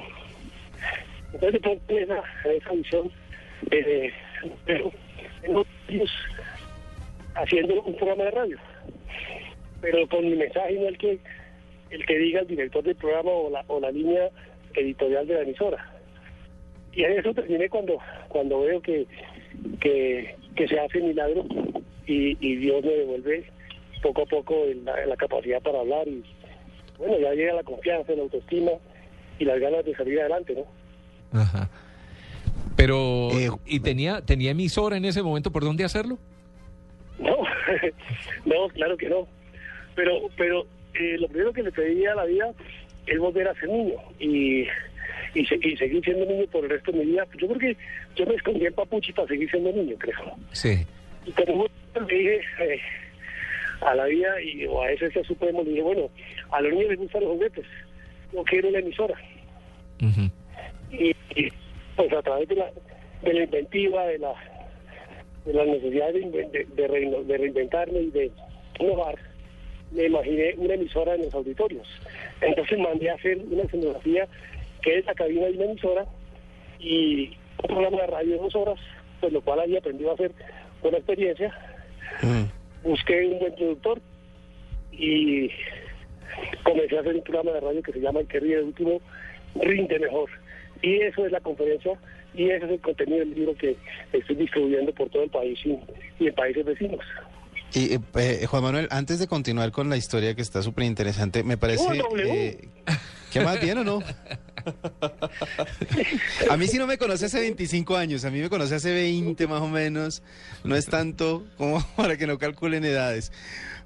Eh, eh, Juanma, Papuchis, yo siempre le he dicho Papuchis. Eh, hay, hay una, hay una parte que me, me parece muy interesante y es cómo en todo el proceso usted menciona muchas veces a Dios. Antes de que le sucediera el, accidente eh, vascular, antes de eso, ¿usted tenía a Dios tan presente en su vida o fue una experiencia también espiritual eh, todo lo que sucedió en ese momento? Revisando mi historia, desde niño tenido una afinidad que, que pues era natural, eh, ni era ni, impulsiva ni obsesiva, siempre había una inclinación hacia qué, qué- es lo que nos rige, qué, qué es lo que yo siento en mi corazón. Pero en el año 2002 eh, tuve un, momento de, necesidad de cambio, estaba un poquito intoxicado de la radio que estábamos haciendo, necesitaba eh, moverme, también tuve una crisis eh, eh, familiar, personal, eh, eh, de, de hogar. Pues ahí como que me refugié en mi interior y, me fui a buscar algo que no conocía hasta, hasta ese momento y era el silencio y, y ahí encontré ese ser supremo, llámele Dios, llámele luz, llámele eh, eh, y, y pongan el muñeco que quieran, pero allí encontré mi vida podía cambiar si, si le permitía eh, a ese ser supremo y a esa luz y a ese Dios regir mi vida. Entonces cuando me pasa esto yo ya llevaba un proceso de crecimiento, pero muy, muy, muy conmigo mismo. Eso nunca lo hablé con nadie, ni ni, ni, ni, ni, cambié de religión, ni, me, me volví fanático, ni esa vaina. Era, era, era conmigo mismo y, y eso me, me hizo sentir seguro cuando me pasó. Quizá, quizá esa compenetración espiritual que ya venía madurando me ayudó para salir adelante en el momento del episodio. Juan Manuel, entonces volvemos al tema. Entonces decide montar una especie de emisora en, un, en una sala de conferencias, invita a la gente a que asista. ¿Qué tipo de gente y de qué habla usted en esas conferencias del que ríe de último rinde mejor? Eso es fortuito, Tito, porque cuando, cuando ya empiezo a poder volver a hablar, me invitan a un programa de televisión. Yo no sé si fue el programa del Padre Chucho o un programa en el Canal 1. Eh, y a media lengua conté la historia y el presidente de una compañía vio ese programa y me mandó a buscar con sus asistentes. Me localizaron y querían saber si yo podía decir lo mismo que dije en televisión, pero ante, ante su grupo de trabajo. Y ahí surgió la idea y ahí hizo como que se conjugó con eso que te cuento que había visualizado yo antes. Dije, ese momento, eso está muy claro, hay una señal. Y, y empecé a, a- construir cómo sería, ya, ya la forma. Em, y dije, bueno, eh, esto es para, para público, pero no podía sentarme a, a hacer afiches y convocar gente porque eso no era el comienzo. Era a través de, de comunidades ya formadas, es decir, de empresas. Eh, pues además porque el estrés se genera en parte en el trabajo, ¿no? Ahí es donde hay exigencias y hay metas que cumplir y hay condiciones y, y hay competencias y entonces la gente trabaja con angustia, con estrés, con preocupación, con ansiedad y, y allí es donde hay que llevar eh, el, el método ante estrés a los equipos de trabajo. Entonces, eh, después de esa primera experiencia, pues empezamos a, a diseñar el, el cómo, la forma, el formato de, de, de cómo es una conferencia distinta, innovadora, a través de un programa de radio eh, para, para oyentes que esta vez lo ven a uno, no como nosotros que hacemos radios y que nos vean. Y eso me, me pues nos llevó a, a, a mejorarlo y cada vez eh, poner ingredientes y ya el jingle, la cortinilla, la música, los comandos de, entrada, los, los separadores, la música y demás. Y pues bueno, al cabo de cuatro años tres y medio más o menos, hemos visitado no sé cuántas, do- 300 empresas y, van más de, más de 90 mil o casi 100 mil personas que oyen la historia de esta manera. Pero a ver, eh, a Juan Manuel, yo sé que es publicista, pero lo conoce la gente como un mamagallista, como un tipo que se ha gozado la vida, que se ha burlado, que ha hecho personajes divertidos y todo lo demás. Pero estamos hablando de temas muy serios, porque además está contratado por empresas súper importantes que lo llevan a, a, no sé si el tema es a capacitar a la gente. ¿Cómo ha, cómo ha hecho para que crean en usted? eh, Gente que podría pensar, no, pero este es un mamagallista ahí que, que, que, que- nuevo nos va a aportar. Porque Mamando Gallo le, le, frente a, una condición de salud y de vida que podría ser desastrosa. Es decir, cuánta gente le pasa lo mismo y, se queda en el porqué y, y en el, y en la derrota, ¿no? Además el programa de radio te- tenía que ser divertido. Yo no, yo no me veo haciendo una conferencia magistral con un PowerPoint y una lucecita ahí, me aburro y me da otro trombo a mí también. Entonces ten- tenía que hacerlo divertido. Eh, las dos horas de conferencia son divertidas porque además tú sales de muchas fotografías, imágenes allí donde donde reconstruyo la historia y esto fue lo que lo que vivía y así vivía y luego hay una, una cronología bonita pero es divertido, es una es una conjugación, una sinergia entre imágenes, videos y, y lo que yo voy contando eh, que lo hace divertido y ahí es eh, emocionalmente bonito porque hay una momento de confrontación con la vida misma y la necesidad de desocupar ese bajón cargado de cheches y emociones y pensamientos que nos que nos cargan y nos pesan más cada día, eh, frustraciones, decepciones, angustia, melancolía, pena, llanto, maltrato, tragedia, trauma, preocupación, desamor, todas esas vainas que uno va guardando, que se quedan allí y, nos quitan la alegría. Entonces, eh, sí termina siendo una capacitación, sí termina siendo una charla de motivación, pues eh, sí sirve para que los equipos de trabajo eh, funcionen eh, sintonizados en esta frecuencia que me inventé, una frecuencia de alegría y de buena nota. Entonces, lo uno no compite con lo otro. Eh, ser ser responsable no es no, o ser relajado y fresco no, no significa ser irresponsable. Uno puede reírse en el trabajo, uno debe reírse en el trabajo, uno debe llevar la alegría a su trabajo y eso pues no, no, no compite con su talento, ni con su capacidad, ni con su profesionalismo. no, profesionalismo. De hecho, hay un momento en que, seguro entiendo, pone a reír a la gente.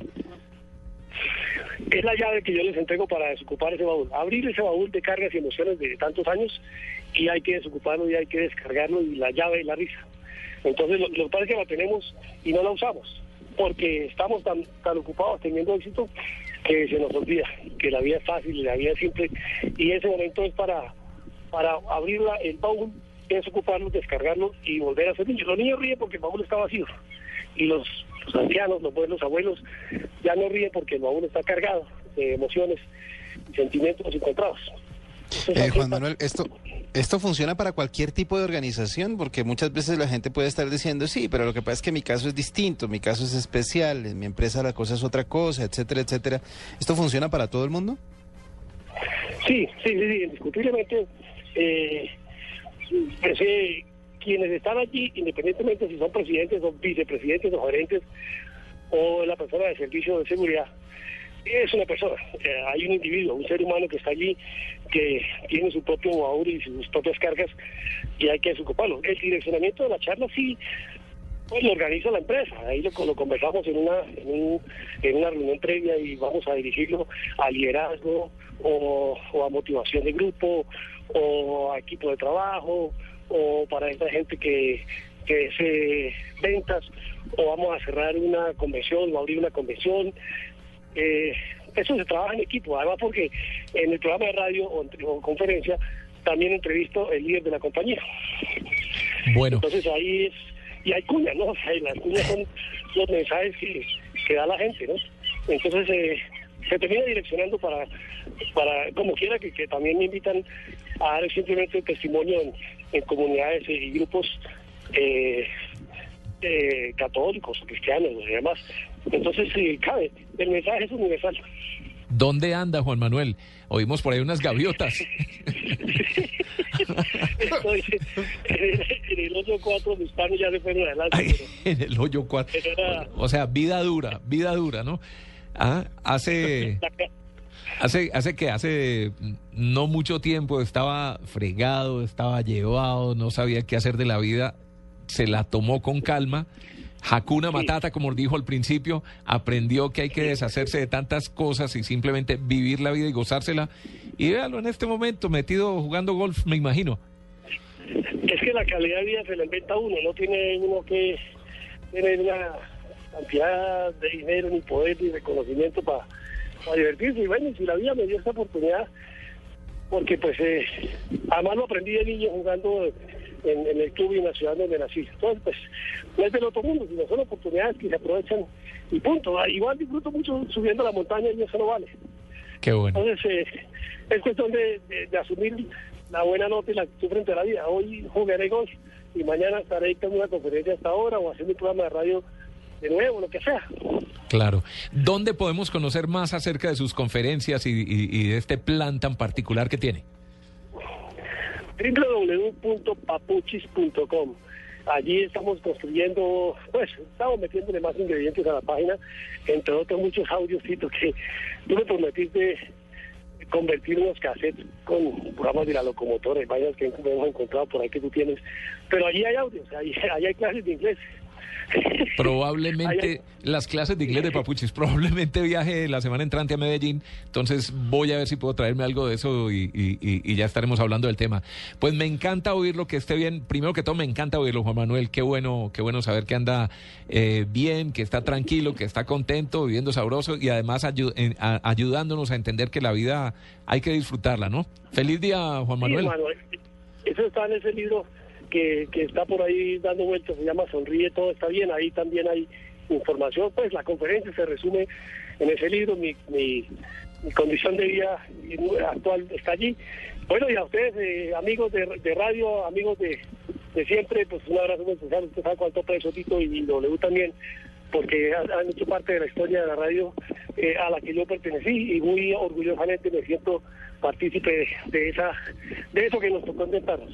8 de la mañana, 43 minutos. Era Juan Manuel Correal, el popular Papuchis, eh, que nos acompañaba para hablarnos de El que ríe de último rinde mejor, un nuevo formato que simula un programa de radio en auditorio donde a través de música, videos y participación interactiva con el público logra dejar un mensaje constructivo y edificante para cada individuo, sembrando una nueva actitud que inmediatamente se ve reflejada en el desempeño del día a día, de, de su trabajo, de todas sus funciones.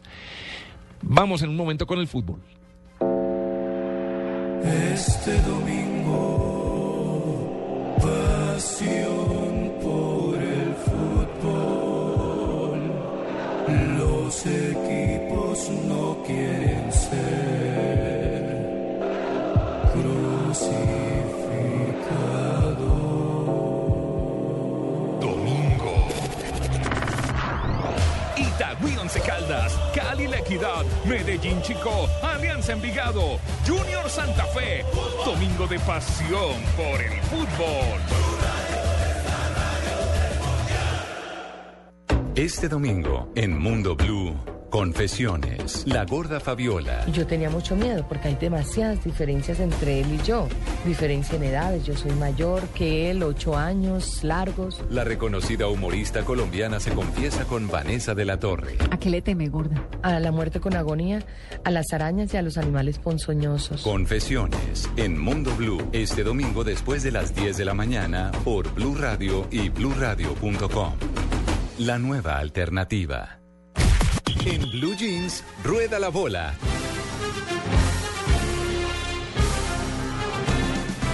Rápidamente rueda la bola y comenzar con, la pelota mayor, ¿no? Con la número 5, Tito, partidos de ayer, Huila, Universidad Autónoma 1 a 1, Millonarios le ganó a Tolima 3 a 1, 2 a 1 también ganó, Patriotas así en el Estadio de la Independencia, seguramente W lo fue a ver, frente a Nacional. Los partidos para hoy de la fecha número 18 de Colombia, Itagüí, 11 Caldas, Cali, La Equidad, Medellín, Chicó, Alianza Petrolera, Envigado, Junior, Santa Fe y Fortaleza, Pasto. Los partidos que va a transmitir Blue Radio, Itagüí, Once Caldas y Junior Santa Fe. Así que a disfrutar de ese fútbol a través, a través de los parlantes de Blue Radio. Y también, pero vamos a la otra pelotita, la pelotita más chiquita, la, pe- la ¿Cuál más es? pequeña. ¿Golf, béisbol? No, del golf hablábamos recién con el invitado. No, vamos a hablar de tenis. De tenis. De tenis, así Aquí es. que pensé que íbamos con microfútbol, porque esa es más Claro. chiquita que el Es un poquito más chiquita, exacto. Y que tampoco se puede colocar dentro del microondas, que me parece que es lo más importante. Ah, ¿no? Orgullo suizo, así es, Monte Carlo, el, no ATP, imaginarme. el ATP Master 1000 de Monte Carlo será para un suizo. Todavía no se sabe quién están jugando en este preciso momento. Stanislas Babrinka frente a su coterraño, eh, el maestro. La magia de Roger Federer. Están en este momento, te voy a buscar exactamente los números 4 a 3 Roger Federer sobre Babrinka en el primer set. Recordemos que Federer se juega su vuelta al podio ante Babrinka. De ganar este torneo, entraría en el puesto número 3 del ATP Mundial y supera 13 a 1 en el historial frente a su compañero Babrinka en partidos enfrentados. Djokovic, con respecto al tenis, después de perder frente a Federer en la semifinal, eh, tiene problemas en su muñeca derecha. Al parecer, según él y los primeros estudios que se ha realizado, no llegaría a una operación y no tiene quebrado nada con respecto a todo el sector de su muñeca. Estará lejos de las canchas. Todavía no se sabe el tiempo que él estará lejos de las canchas de tenis. Pero parece que regresa. Pero va, sí, esperemos que regrese Qué con bueno. todo, pero van a pasar meses hasta que el serbio regrese a las canchas de tenis. A usted que le gustan los autos y a Juan Carlos que también le gustan los autos, Sí. en la Fórmula 1 Hamilton afirmó su dominio en China. Sebastian Vettel volvió a desencantar, es lo que dicen los titulares. El británico de Mercedes, Lewis Hamilton, conquistó hoy en China su tercer Gran Premio de Fórmula 1, seguido en otra muestra de poder de su escudería Mercedes-Benz. Recordemos que Alonso de Ferrari completaron el podio. El tetracampeón del mundo salió sexto. Las noticias que continúan con respecto a deportes. Brasil teme una ola, una ola de huelgas policiales en vísperas del Mundial. Ya se están preparando. Quedan Huelgas de la policía. Exacto, quedan 53 días Mm. para que el gobierno de Gilma Rousseff, Rousseff tome al Mundial. Recordemos que ordenó al ejército estar lista para tomar control de las ciudades que serán sedes de la Copa del Mundo. ¿Qué es lo que pasa? Recordemos que eh, agentes de seguridad paralizaron en, la, en esta semana el aeropuerto de Río de Janeiro, donde pasarán parte de los 3.6 millones de turistas que viajarán a Brasil durante la Copa del Mundo, que se pondrá en marcha, como decíamos, en 53 días. Vos sabés que según trascendió las autoridades cuentan con informaciones sobre posibles huelgas en al menos tres estados donde se va a disputar el Mundial. Estoy hablando de Mato Grosso, Río Grande do Norte y Amazonas. Y son de esas noticias que van pasando ahí aga- agachaditas, agachaditas, Por eso porque todos contamos. estamos pendientes de los jugadores y lo demás, pero que no nos vayan a dañar el mundial, ¿no? Manifestaciones en esta semana Mm. donde hubo más de 50 detenidos nuevamente y que se van a ir acrecentando a medida que se acerque el Mundial. Simplemente hay que recordar las imágenes de la Copa Confederaciones del año pasado, bueno, con, con, con tema de las, de las situaciones de las manifestaciones que vino a raíz del, del aumento en el, en el boleto público, ¿no? El boleto del, del bus en, en el estado de Río de Janeiro. Así que los analistas locales eh, piden una rápida respuesta con respecto a- al gobierno de, de Gilma Rousseff para, para contener esta situación que, que se estaría presentando en Brasil 2014. Y el y el presidente del Barcelona dijo que se queden todos tranquilos. Messi va a seguir en el club. En medio de los cuestionamientos, ¿no? Por el presidente de- del argentino, Josep Bartemú, el presidente del Barcelona, dio su respaldo al crack rosarino. Tenemos claro que seguirá liderando el futuro de la institución. No confirmó cuando se le preguntó por el Tata Martino, por el técnico, por el entrenador del, del Barcelona, no lo confirmó al Tata Martino como entrenador. Esto hasta aquí fue ¿Quién rueda la bola. pensando? No va a ir, no. ¿Usted va? El, el si usted va, contrato me llevo. de, el contrato de Martino se acaba ahorita en junio, ¿no es? Exacto. ¿O es en junio del año entrante? No, no, no, no, se, termi- se termina ahora, pero el Tata Martino no, no va. No va, No va más. Después de quedar Algo fuera la- tendrán entre manos, algo estarán negociando en este Sí, momento. seguramente. Claro, quedó eliminado de la Champions, que No. perdió la final de la Copa del Rey, ¿no? Y aparte ante su archirrival, el Real Madrid, ¿no? Y el tema de la liga también que quedó fuera ya de, de posibilidades para esta Liga de España. Hasta aquí, la vuelta rápida. en Rueda. Rueda la bola, 8.51 minutos en, en Blue Jeans de Blue Radio.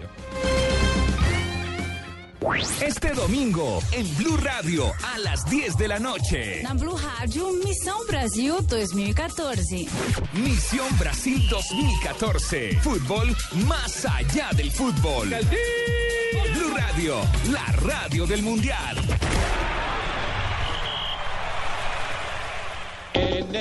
En el mar, la vida es más sabrosa. Eres un hombre sexy. Sexo Caribe, con el doctor González.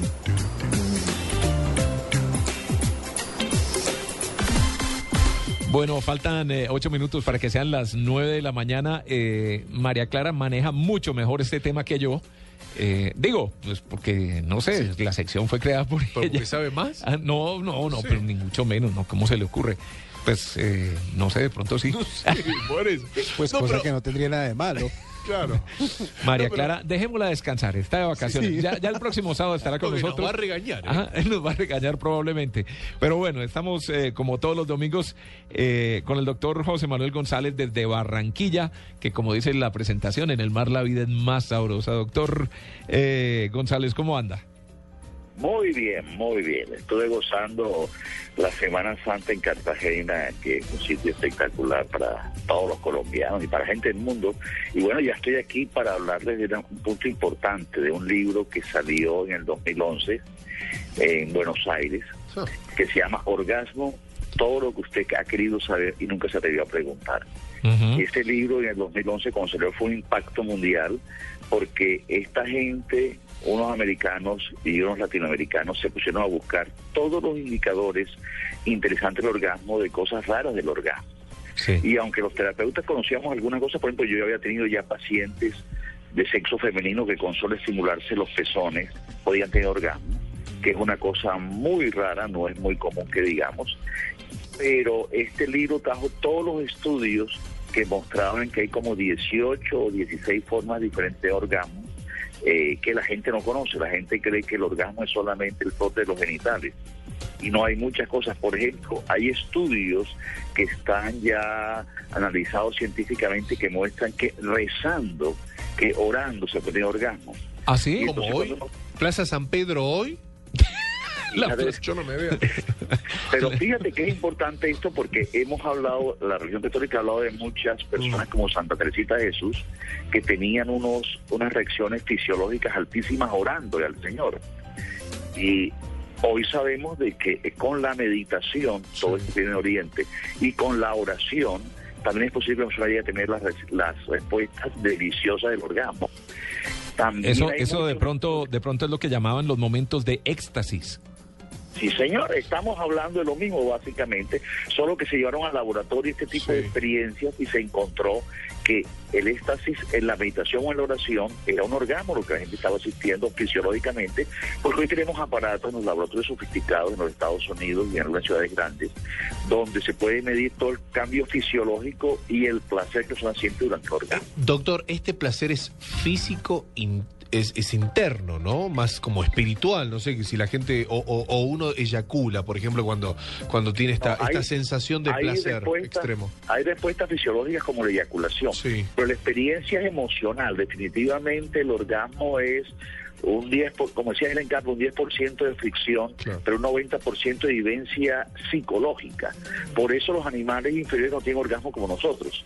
El, el animal, eh, el perro hace el amor o la vaca hace el amor y siente un placer, pero no siente la sensación que siente el humano de sentirse en contacto por encima de lo, de lo material. O sea, cuando tú tienes un orgasmo, sientes una sensación por encima de lo material, que es emocional básicamente, que tiene que ver con el hipotálamo, que es el área del cerebro que nos permite sentir todas estas emociones intensas. Sí. Pero lo importante Sí, para nosotros es... Justamente, justamente era, era una, una pregunta que le quería hacer al respecto. O sea, la respuesta fisiológica del orgasmo puede que se manifieste de diferentes maneras y una de ellas es esa liberación de endorfinas que crea una sensación de bienestar en el cuerpo bastante grande. Eh, eh, el, el objetivo, más bien como el estudio lleva a pensar que se puede tener esa misma reacción física desde con diferentes cosas, o sea, en diferentes aspectos, de en diferentes diferentes- momentos. de, de y de diferentes estimulaciones. Por ejemplo, personas que han perdido la sensibilidad de sus piernas y de su tronco, que están acostadas en una cama, si son acariciadas en zonas específicas del cuerpo donde ella no tiene sensibilidad, ella no, no siente que ni dolor, ni, si son acariciadas ahí la persona puede sentir un orgasmo. Y esto llama mucho la atención porque no hay comunicación fisiológica en esas dos áreas cuando la persona está paralizada, acostada en una cama completamente paralizada. También, y esto también lo vi yo con un paciente, personas que han perdido sus órganos sexuales, su pene, por problemas de tumores, pero acariciando el área donde está la cicatriz, esa área en que la piel se vuelve a unir, en esa área se estimula, y la persona puede tener un orgasmo tan intenso como cuando tenía su órgano sexual. Ahora, en las mujeres, lo impresionante es este tipo de mujeres que pueden tener orgasmo solo con acariciar los pezones, o sea, es una sensibilidad muy alta y no se ve en todos los casos, pero es importante que el oyente común y corriente tenga en cuenta de que hay muchas formas de sentir orgasmo y que lo interesante sería invitarlos a explorar. Sí. La gente se queda muchas veces amarrada a pene, vagina y más nada. Mi invitación a nuestros oyentes es exploren otras áreas del cuerpo, acaricien en otras áreas del cuerpo, toquen otras áreas del cuerpo y si están en intimidad, se sienten contentos, están disfrutando y acaricien otra parte del cuerpo, puede ser que descubran que su cuerpo puede tener orgasmos por diferentes días a las tradicionales que nuestra cultura ha tenido. Doctor, usted decía que, que estos casos de las mujeres, ¿no? Que, que llegan a este, a este placer a través de sus pezones, uno rápidamente imagina y dice, bueno, uno utiliza la mano para, para darle placer a esta mujer. ¿Se puede dar el placer a través de los pezones con, con otras cosas? ¿Y, y que la mujer llegue a ese Claro placer? que sí. Claro que sí, y la invitación a los oyentes sería, ¿por qué no comienza usted a explorar qué pasa si usted su mano la unta de alguna sustancia que permita calentarla como aceite y comienza a frotar sus dedos y los dedos comienzan a aumentar de temperatura? O si usted juega con hielo y todas las orgías romas eran famosas porque buscaban elementos fríos, porque el contraste entre la piel y lo frío ayuda. Y hay varias películas pornográficas que muestran cómo si en el momento en que ya va a venir la eyaculación, la compañera pone un poco de hielo, un vaso con hielo o una cosa fría sobre el vientre, esa eyaculación es mucho más agradable, mucho más exitosa. Ahora, lo que hablamos de los estudios que muestran que en la meditación y en la oración se puede tener orgasmo, tiene que ver también con algo importante que la gente no explora, que es la fantasía. El imaginarnos una escena ayuda a potenciar el orgasmo y puede producir el orgasmo solo sin que haya un contacto físico, solo pensando en la escena erótica, básicamente. Sí, de hecho, Esto ayer, ayer, abre- sí, no, que ayer, ayer estaba viendo la película Hair, la, la famosa Ella, que, que, que actualmente, bueno, no sé si está en cartelera, de Luis Carlos nos dirá si, si, si continúa, eh, y es un tipo que se enamora de un ser virtual y tiene sexo virtual con ese con esa especie de avatar, porque finalmente no es una persona en carne y hueso. Me imagino que tiene que ver con esto también. Claro que sí. Y realmente se podría tener sexo y sentir un orgasmo simplemente en una transmisión eh, vía internet con un objeto que no sea un humano. Si ese objeto tiene, si es un robot programado o es una película filmada, la persona puede tener un orgasmo simplemente está viendo algo, viendo y se está imaginando algo. Eh, la, la riqueza del orgasmo, que es algo que yo pienso que eh, nos regaló el Creador, llamémoslo como llamemos, creamos lo que creamos, definitivamente ese ser superior que nos creó pensaba que era importante el orgasmo en los humanos, porque el cuerpo masculino y femenino está rico de muchas zonas que pueden permitir tener orgasmos. Y esto llevaría a invitar a los oyentes a tener orgasmo como una cosa positiva, como un regalo del ser superior, no como una cosa mala, pecaminosa, que es lo que nuestra cultura nos ha dado y que tantos problemas trae a las parejas, esa sucesión de sexo, maldad, sexo, pecado, cuando el sexo es un regalo divino, que es algo bueno, que algo interesante y que se puede contener de muchas vías. Y este libro, que se consigue en español de Editorial Pay 2, lo recomiendo a nuestros oyentes. Se llama Orgasmo, todo lo que hizo saber que se debería preguntar, de 2011, editado en Buenos Aires. Es el doctor José Manuel González quien nos explicaba cómo tener orgasmos sin sexo y otras curiosidades acerca de este, de este tema y también nos contó cómo en Semana Santa probablemente mucha gente la disfrutó de otra manera diferente a la que estamos acostumbrados o por lo menos a la que se habla habitualmente. Muchas gracias, doctor. Ah, bueno, y la invitación a explorarnos, ¿no? También, que eso sigue, sigue más vigente que Claro nunca, ¿no? sí. Claro que sí. Y un saludo a María Clara, ojalá que se tenga unas felices vacaciones. Con toda seguridad que sí. Nueve, nueve de la mañana, un minuto, vamos con la información y ya regresamos con más entretenimiento en, en Blue Jeans de Blue Radio. ¿Reconoces tus adicciones? ¿Estás ante la decisión de consumir o no? Este domingo la segunda parte de la entrevista de Felipe a Claudia Sofía Mosquera, representante de la Fundación por un Mundo Libre de Drogas. Prevención es el nombre del juego. La verdad sobre las drogas. Este domingo a las 8 de la noche en Generación Blue para vivir bien por Blue Radio y bluradio.com. La nueva alternativa. Voces y sonidos de Colombia y el mundo en Blue Radio y bluradio.com, porque la verdad es de todos. Son las 9 de la mañana y dos minutos. No para la violencia en la ciudad de Cali.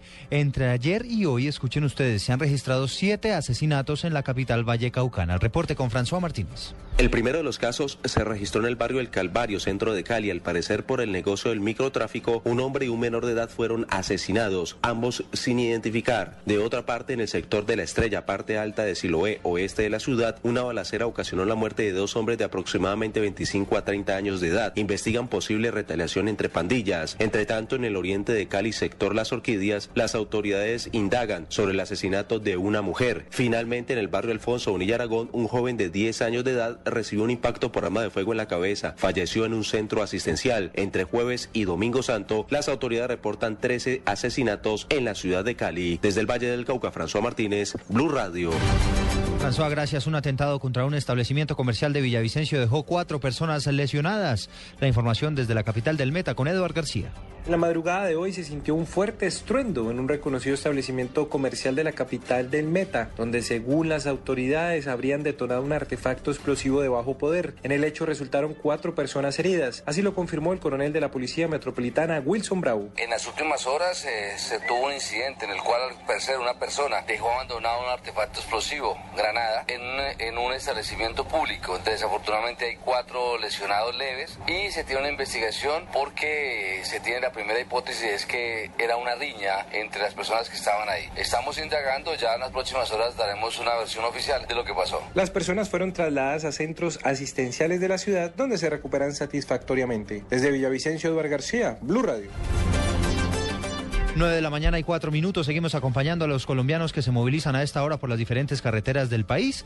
Y vamos ahora al departamento de Caldas, donde las autoridades desplegaron todo un dispositivo para garantizar la movilidad en el eje cafe- cafetero. Desde allí nos informa José Fernando Berrío. Más de 600 hombres de la Policía de Tránsito adelantan los puestos de control en las vías de acceso al departamento de Caldas para garantizar la movilidad durante la operación retorno. En las terminales de transporte de los municipios, uniformados hacen la revisión de vehículos y el control a los conductores para que los desplazamientos de servicio público sean óptimos. Desde la Secretaría de Infraestructura se dispuso de combos de maquinaria y de personal para atender eventuales emergencias por deslizamientos o taponamientos de carretera. Así lo explica Carlos Abar Ramírez del departamento. Hemos eh, seguido avanzando en las actividades de mantenimiento periódico, en el trabajo con la maquinaria, atendiendo la programación que está establecida para los diferentes municipios del departamento. El verano de los últimos días ha permitido que las vías de acceso desde Bogotá, Medellín y Cali a la capital de Caldas estén habilitadas. En Manizales, José Fernando Berrío Becerra, Blue Radio. 9 de la mañana y 5 minutos y nos vamos para la Ciudad de México donde se abrió la posibilidad de que salga a la luz un nuevo escrito que el Nobel colombiano Gabriel García Márquez estaba escribiendo antes de fallecer. Vamos a la capital mexicana, desde allí informa la enviada especial de Blue Radio María Camila Díaz. Hola, ¿qué tal Eduardo? Muy buenos días. Pues siguen llegando miles y miles de personas acá al frente de la casa de Gabriel García Márquez en el sur del DF. Esto es en la calle del Fuego, en la casa 144. Entre ellos Cristóbal Pera. Él es el editor del sello Random House Mondadori, quien además no descartó que pueda ser publicada de forma póstuma en agosto nos vemos. Una obra que el escritor, periodista y grande de las letras Gabriel García Márquez, al parecer editaba justo antes de fallecer. Al salir de la casa de Márquez en las últimas horas, Pera aclaró eh, que la obra podría publicarse y esto será únicamente decisión de la familia. Sí, sí, es un, una novela que él eh, pues, eh, trabajó durante eh, mucho tiempo. ¿Pero va a publicar ese libro? No lo sé, la verdad que eso ya la familia decidirá. ¿Y ¿eh? reediciones de pronto de la obra actual? reediciones? Sí, por supuesto. Ahora mismo pues eh, ya no hace falta ni reeditarlo porque se vende tanto su obra que no es como el típico premio Nobel que pues eh, hay que sacar las obras a la calle, ¿no? Recordemos, Eduardo, que varias eh, cosas han cambiado en cuanto a lo que será la ceremonia del próximo lunes en el Palacio de Bellas Artes. A partir de las 4 de la tarde estarán expuestas las cenizas del Premio Nobel de Literatura en el Palacio de Bellas Artes en Ciudad de México para que sus lectores y admiradores le den su despedida. Y solo serán retiradas hasta que la última persona pase frente al cofre que estará adornado por una fotografía del escritor colombiano y un jardín amarillo. Hacia las siete y media de la noche llegarán los presidentes de México y de Colombia y ya se dará inicio a una ceremonia bastante corta que durará aproximadamente media hora. Es la información que se registra desde Ciudad de México. María Camila Díaz, Blue Radio. Muy bien, María Camila, pues es lo que se tiene previsto entonces para el día de mañana, el, homenaje póstumo que se le realizará al Nobel de Literatura Gabriel García Márquez. Noticias contra reloj en Blue Radio. 9, 7 minutos, noticia en desarrollo. El ministro ucraniano del Interior viajó al este del país, donde un tiroteo en la región minera de Donetsk amenaza a la tregua declarada por las milicias prorrusas y el gobierno de Kiev con ocasión de la Pascua Ortodoxa. Estamos atentos a las discusiones que se adelantarán esta semana en el Consejo de Bogotá en torno a los cuatro proyectos que presentó el alcalde encargado Rafael Pardo, entre los cuales está la posibilidad de instalar peajes urbanos. El Cabildo tendrá hasta el 30 de abril para aprobar o negar estas iniciativas. Y las cifras son los 35 mil millones de pesos en impuestos que habría dejado de recibir la ciudad de Tunja por cuenta del no pago de tributos. Esto de acuerdo a un estudio que realizó Fenalco. Ampliación de estas noticias en blurradio.com. Sigan con En Blue Jeans. Este domingo, después de las noticias del mediodía, en Mesa Blue, Yamile Omar. Lo bonito es una persona mayor que pueda decir, no que esté templada, ¿me entiendes? Porque no se ve artificial, sino que se vea una piel lozana. La escritora colombiana habla de su vida, sus anécdotas y de su nuevo libro, Llegué a los 60. ¿Y qué? A mí me dice Catalina, por ejemplo, mami, pero ¿por qué tienes que viajar con dos maletas? Le dije, la grande para las drogas y la chiquita para llevar la ropa. Yamile Omar. Este domingo en Mesa Blue, todos los temas puestos sobre la mesa. Mesa Blue.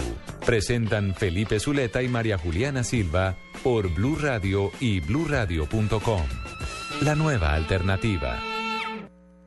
Este domingo en Blue Radio a las 10 de la noche. Na Blue Rádio, Missão Brasil 2014. Misión Brasil 2014. Fútbol más allá del fútbol.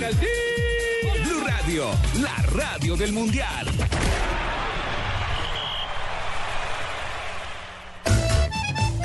Dicen por ahí que las suegras somos arpías, brujas, acabahogares, metidas. Nada de eso. Yo voy a acabar con esa fama. Te lo juro. La suegra se nos metió al rancho. De lunes a viernes después de la ronca de oro. Caracol Televisión nos mueve la vida. En Blue Radio, descubra un mundo de privilegios y nuevos destinos con Diners Club Travel.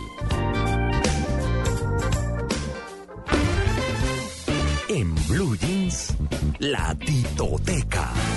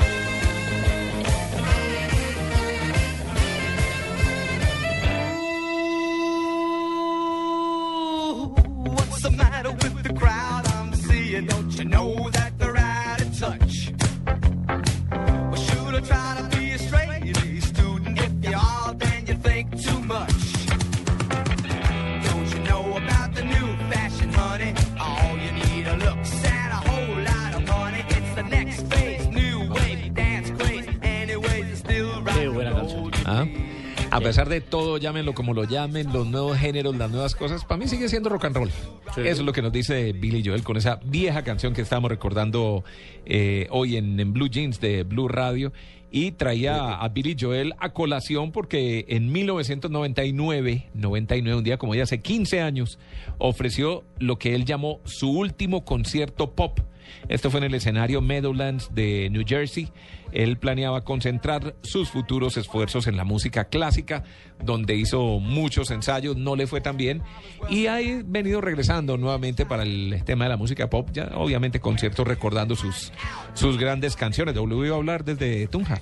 Sí, eh, no, es que me recuerda usted que esa canción es muy vieja, pero que de todas maneras tiene vigencia porque actualmente podemos seguir diciendo lo mismo. No Sí, importa sí, sí. cómo lo mezclen, cómo lo cómo suene, sigue siendo rock and roll.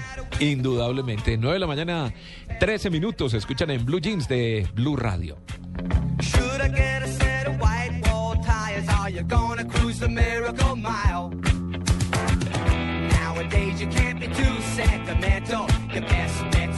Baby blue continental. Hot even if it's old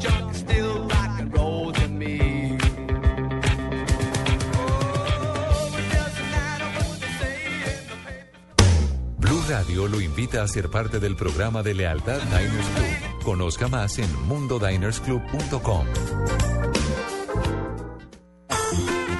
Conozca asómbrese y recorra destinos increíbles. Afíliese a nuestro programa Diners Club Travel y disfrute de todos los privilegios en viajes que tiene solo para usted. Conozca más en www.mundodinersclub.com. Diners Club, un privilegio para nuestros clientes de vivienda. Aplican términos y condiciones. Vigilado Superintendencia Financiera de Colombia. Iniciando descarga. Iniciando descarga. A M.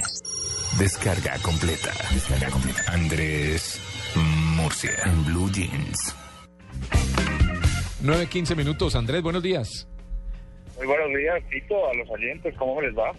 Pues eh, bien, afortunadamente, aquí trabajando suave, un domingo, en un momento en el que mucha gente debe estar en este momento, esperamos que no, peleando en las carreteras, tratando de llegar a su destino, tratando de regresar afanosamente.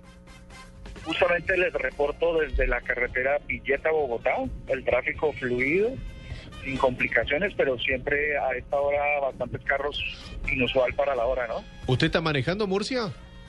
No, señor, no, Ah. yo soy un tipo responsable, Ah, voy en la parte de atrás. Ah, muy bien. Por eso. No se puede O- manejar y, y hablar con celular. O es, un, o es un tipo responsable o no tiene carro, ¿cierto? Pero... Claro. O es un tipo pudiente y tiene chofer. La segunda.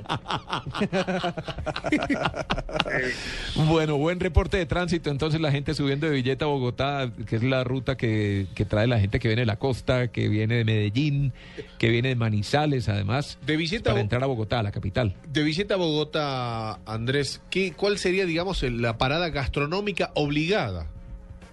Bueno, eh, espero no me acuerden esta publicidad. Hay un sitio interesante que se llama Los Abuelos.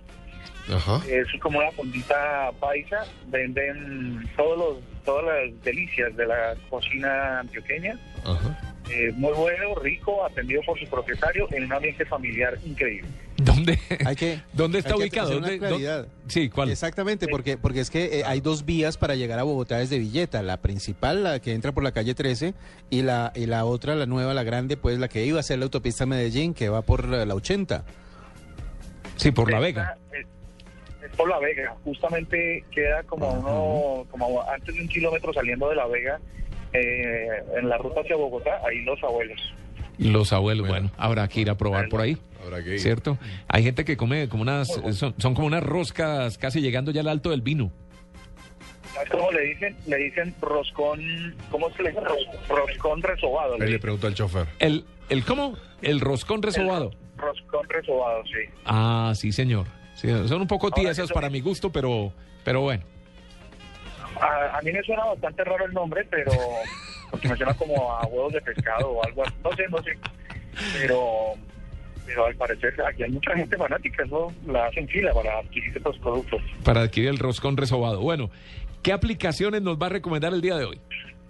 Bueno, hoy arranco con una con una cosa, una noticia interesante y ya les cuento las aplicaciones. Tiene que ver, ustedes supieron que el miércoles salieron en venta las gafas de Google, ¿no? Las Google Glass. Sí, por un día. Costosas, ¿no?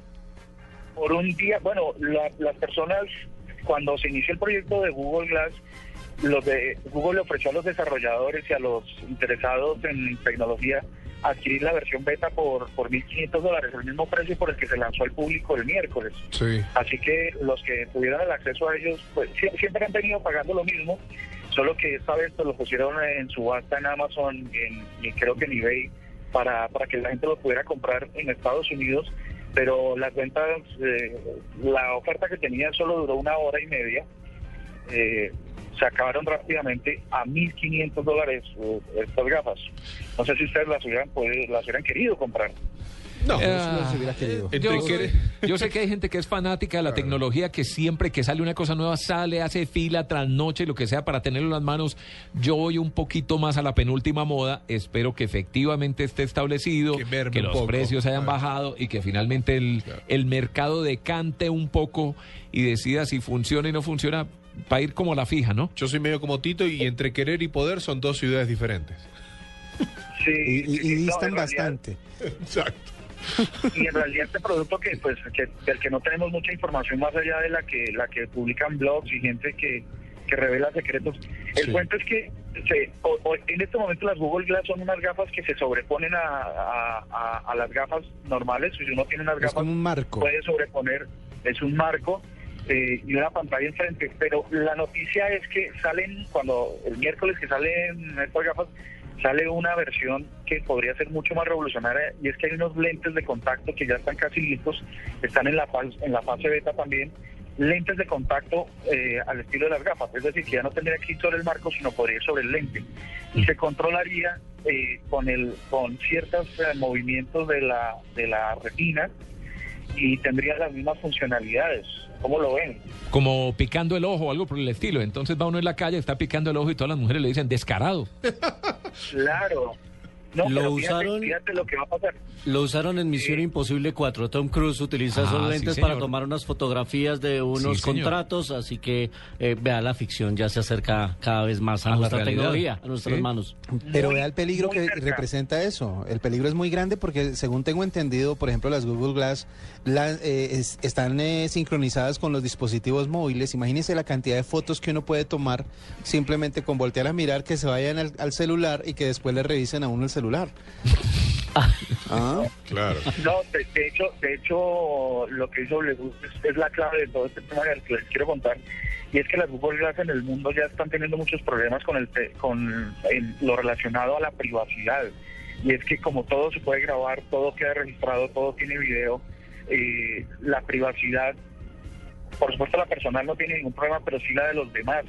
Y unas leyes en el mundo que están siendo muy muy estudiadas desde el tema de Edward Snowden y, y- y ese tipo de cosas. La privacidad está, está sobre la mesa. Y si las Google Glass, pues uno las ve y, y alguien sabe, no, este tipo me está grabando, pero si están en unos lentes de contacto, se, se complica bastante la situación. Indudablemente. Entonces, Ya. nunca vamos a saber cuándo nos están grabando, cuándo nos están filmando, eh, tomando fotos y bueno. Andrés. ¿Qué situación, no? Porque pues, No, que le iba a preguntar, ¿qué tal, qué tal es el, di- el diseño de las Google Glass, de estas gafas? ¿Es- ¿Es bonito? ¿Son ahí medio gallo? ¿Cómo es el cuento? Pues te comento que la versión básica de las Google Glass es, es un marco delgado, transparente y alargado. Los lentes son alargados.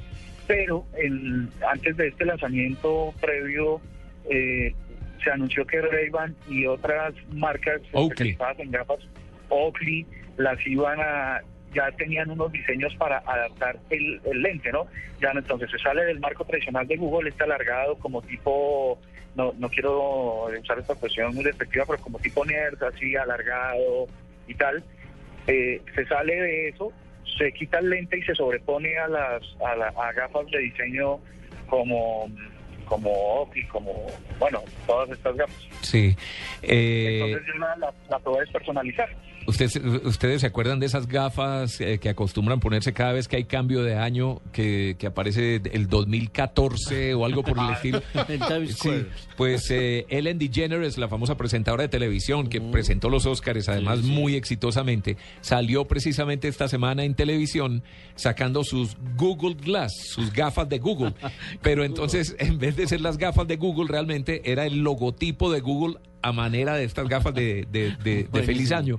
Sí, muy, muy divertido, causó eh, muchas risas entre su público, Andrés. Sí, claro, ¿no? Y es que mm, esta es una apuesta gigante que está haciendo Google y a la que ya le empezaron a salir eh, competidores. Microsoft eh, está también detrás de eso, parece que lo tienen listo y quizás las pongan al servicio del público antes que, o masivamente antes que, que Google. Entonces, la competencia está servida. Lo cierto es que eh, cada vez menos vamos a tener que, la tecnología apunta que cada vez menos vamos a, a tener que eh, usar los dispositivos con nuestras manos y tal. Eh, Ustedes saben la, la, la tecnología ponible, ¿se han escuchado de eso? Wearable. sí. Sí, La, tecnología para ponerse. No sé si la palabra existe en español ponible, pero, pero bueno, la adaptamos. Existe, no existe, está, está aprobada por la RAE. Eh, de hecho, la RAE dice que no, no usemos, sino que usemos ponible. Y la idea es que cada vez menos tengamos que tocar con nuestras, con nuestras manos eh, los dispositivos para interactuar con ellos. Y lo de las gafas se va a poner revolucionario. A final esperemos para ver si, si funcionan o no como queremos para comprarnos unas. Si estuviera vivo eh, eh, eh, Jobs, estaría uno diciendo en qué estará pensando en este momento, porque hasta el momento sé que Samsung, usted menciona Microsoft, ya están hablando de sus gafas también. Eh, me da la impresión de que Apple está calladita al respecto. Sí, Pero es que imagínate que lo de, dicen, ¿no? Que la tecnología touch del iPhone o, del- o del iPod o todos estos dispositivos que se usaron desde hace tiempo estaban disponibles en Apple desde hace 14 o 15 años antes de que fueran fueran lanzados. Sí. Sí, pero, 15 años atrás, pero el silencio, el silencio de Apple en este momento, si estuviera Steve Jobs, uno diría es porque están tramando algo, deben tener algo impresionante. Hoy en día que no está Steve Jobs, se queda uno con la duda si es que realmente están tramando algo o es que están un poquito quedados. O un Te poquito cuento, asustados. yo- yo- seguramente están quedados. Yo, yo lo que he investigado en los blogs de, de chismosos de Apple es que están trabajando en, en el iPhone 6 que, que va a tener mm, ellos para ellos son muchas eh, innovaciones pero no no son no son tantas pantallas más grandes más delgadas con cámaras de más megapíxeles y tal pero nada que pueda sorprender al mercado Mejoras de lo anterior. Hay, hay un mito también acerca de lo que puede estar trabajando Apple, acerca de como ellos fueron los inventores o los que desarrollaron eh, de primera mano las pantallas táctiles, están pensando en el siguiente salto eh, tecnológico que serían las pantallas plegables. Pantallas que se puedan enrollar o doblar eh, para pues para que la portabilidad sea mucho más más más fácil. Pero pues eso también está dentro de esas especulaciones que hacen todos los blogueros de, de qué puede estar cocinándose tras las eh, bambalinas de los grandes de la tecnología Sí, señor. Samsung también ha estado trabajando en esto, si no estoy mal. Bueno, pues 9 de la mañana, 26 minutos, Andrés. Eh, le... Una rapidita, Andrés. Una rápida. Eh, estoy leyendo Dirección de Tránsito, arroba Tránsito Policía de Colombia. Dice, plan retorno, el corredor vial La Vega-Bogotá se tendrá habilitado a partir de las 12 del mediodía. Solamente de ingreso. Sí. Solamente de ingreso. ¿Cómo está el tráfico en este momento? ¿Por dónde viene? estoy estoy llegando a- en este momento a El Rosal Sí. al- por la vía principal de la autopista Medellín-Bogotá y fluye sin ningún problema. Muy Los bien. ciclistas van muy contentos al lado derecho, respetando a los otros conductores. Lo normal. Sí, lo normal. Pues eh, ojalá alcance a llegar sano y salvo a Bogotá, tranquilo, descanse, porque mañana se enfrenta con la dura realidad. 926 en Andrés Murcia, muchas gracias. Hasta luego, buen día. Bueno, feliz día. Vive el Mundial en Blue Radio con 4G LTE de UNE, el primer 4G de Colombia. Historia de los mundiales. Brasil 1950. 200.000 personas desbordaron el Estadio Maracaná de Río de Janeiro para presenciar el desenlace de la cuarta Copa del Mundo. 200.000 almas que generaron un clima nunca antes visto para alentar a un equipo. Brasil. Y mientras tanto, en muchas partes de la ciudad, Amor, aquí en la sala Uy, sí, y después en el carro. y también en mi oficina, mejor dicho, en todas partes. El fútbol es tu verdadero amor y ahora puedes estar conectado a la red 4G de UNE siempre. Con el nuevo Internet Total UNE no te perderás ni un solo gol. MyPi, Internet de bolsillo que llevas a donde quieras. Más Internet inalámbrico para que te conectes desde tu casa u oficina y todo en una sola factura. Conéctate con una decisión inteligente. Conéctate al primer 4G LTE de Colombia. Únete ya. 018 41 11 y vamos por Este domingo, pasión por el fútbol. Los equipos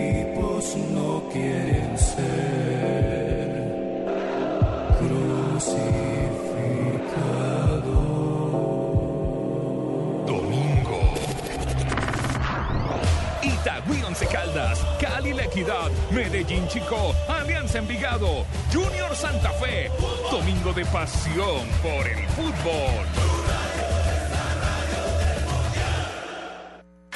Este domingo, después de las noticias del mediodía, en Mesa Blue, Yamile Omar. Lo bonito es una persona mayor que pueda decir, no que esté templada, ¿me entiendes? Porque no se ve artificial, sino que se vea una piel lozana. La escritora colombiana habla de su vida, sus anécdotas y de su nuevo libro, Llegué a los 60. ¿Y qué? A mí me dice Catalina, por ejemplo, mami, pero ¿por qué tienes que viajar con dos maletas? Le dije, la grande para las drogas y la chiquita para llevar la ropa. Yamile Omar.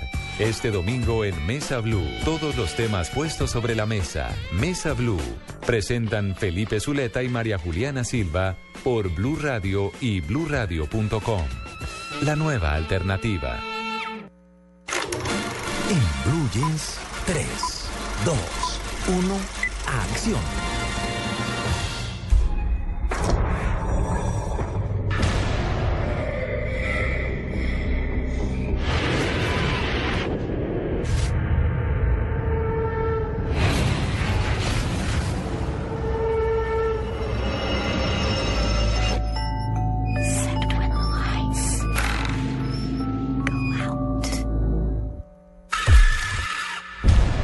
Esta Me no la reconozco. Yo Luis Carlos, buenos días. Buenos días, Luis Carlos Rueda. Tito.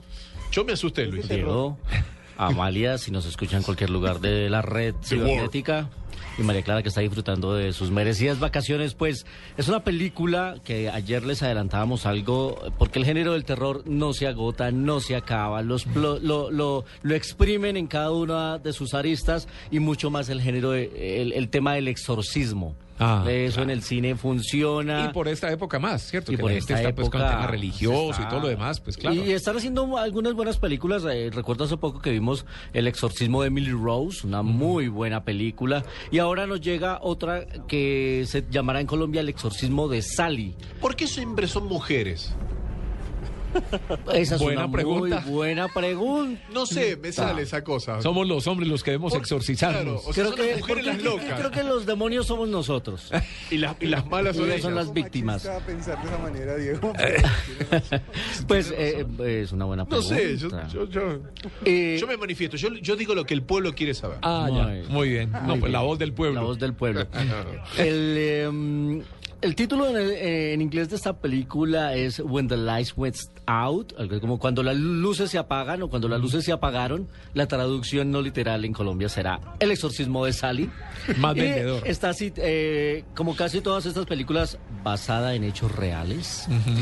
Y narra la historia ambientada en los años 70 de una familia que se va a vivir a una casa, padre, esposa e hija, y a la hija empieza a tener comportamientos extraños con eh, seres eh, ocultos e invisibles, y a la niña ni siquiera dos exorcismos le son suficientes.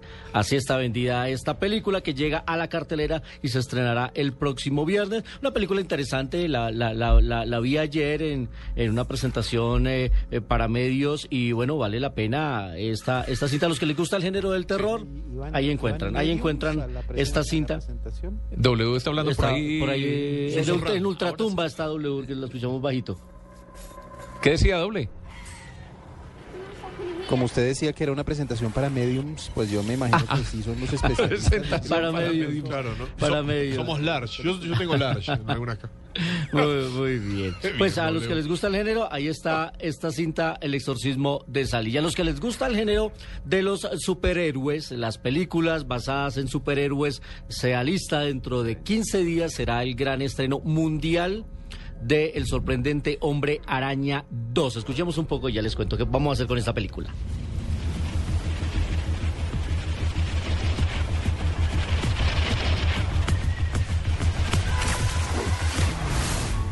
Todos los días despierto sabiendo que entre más gente intente salvar, más enemigos tendré.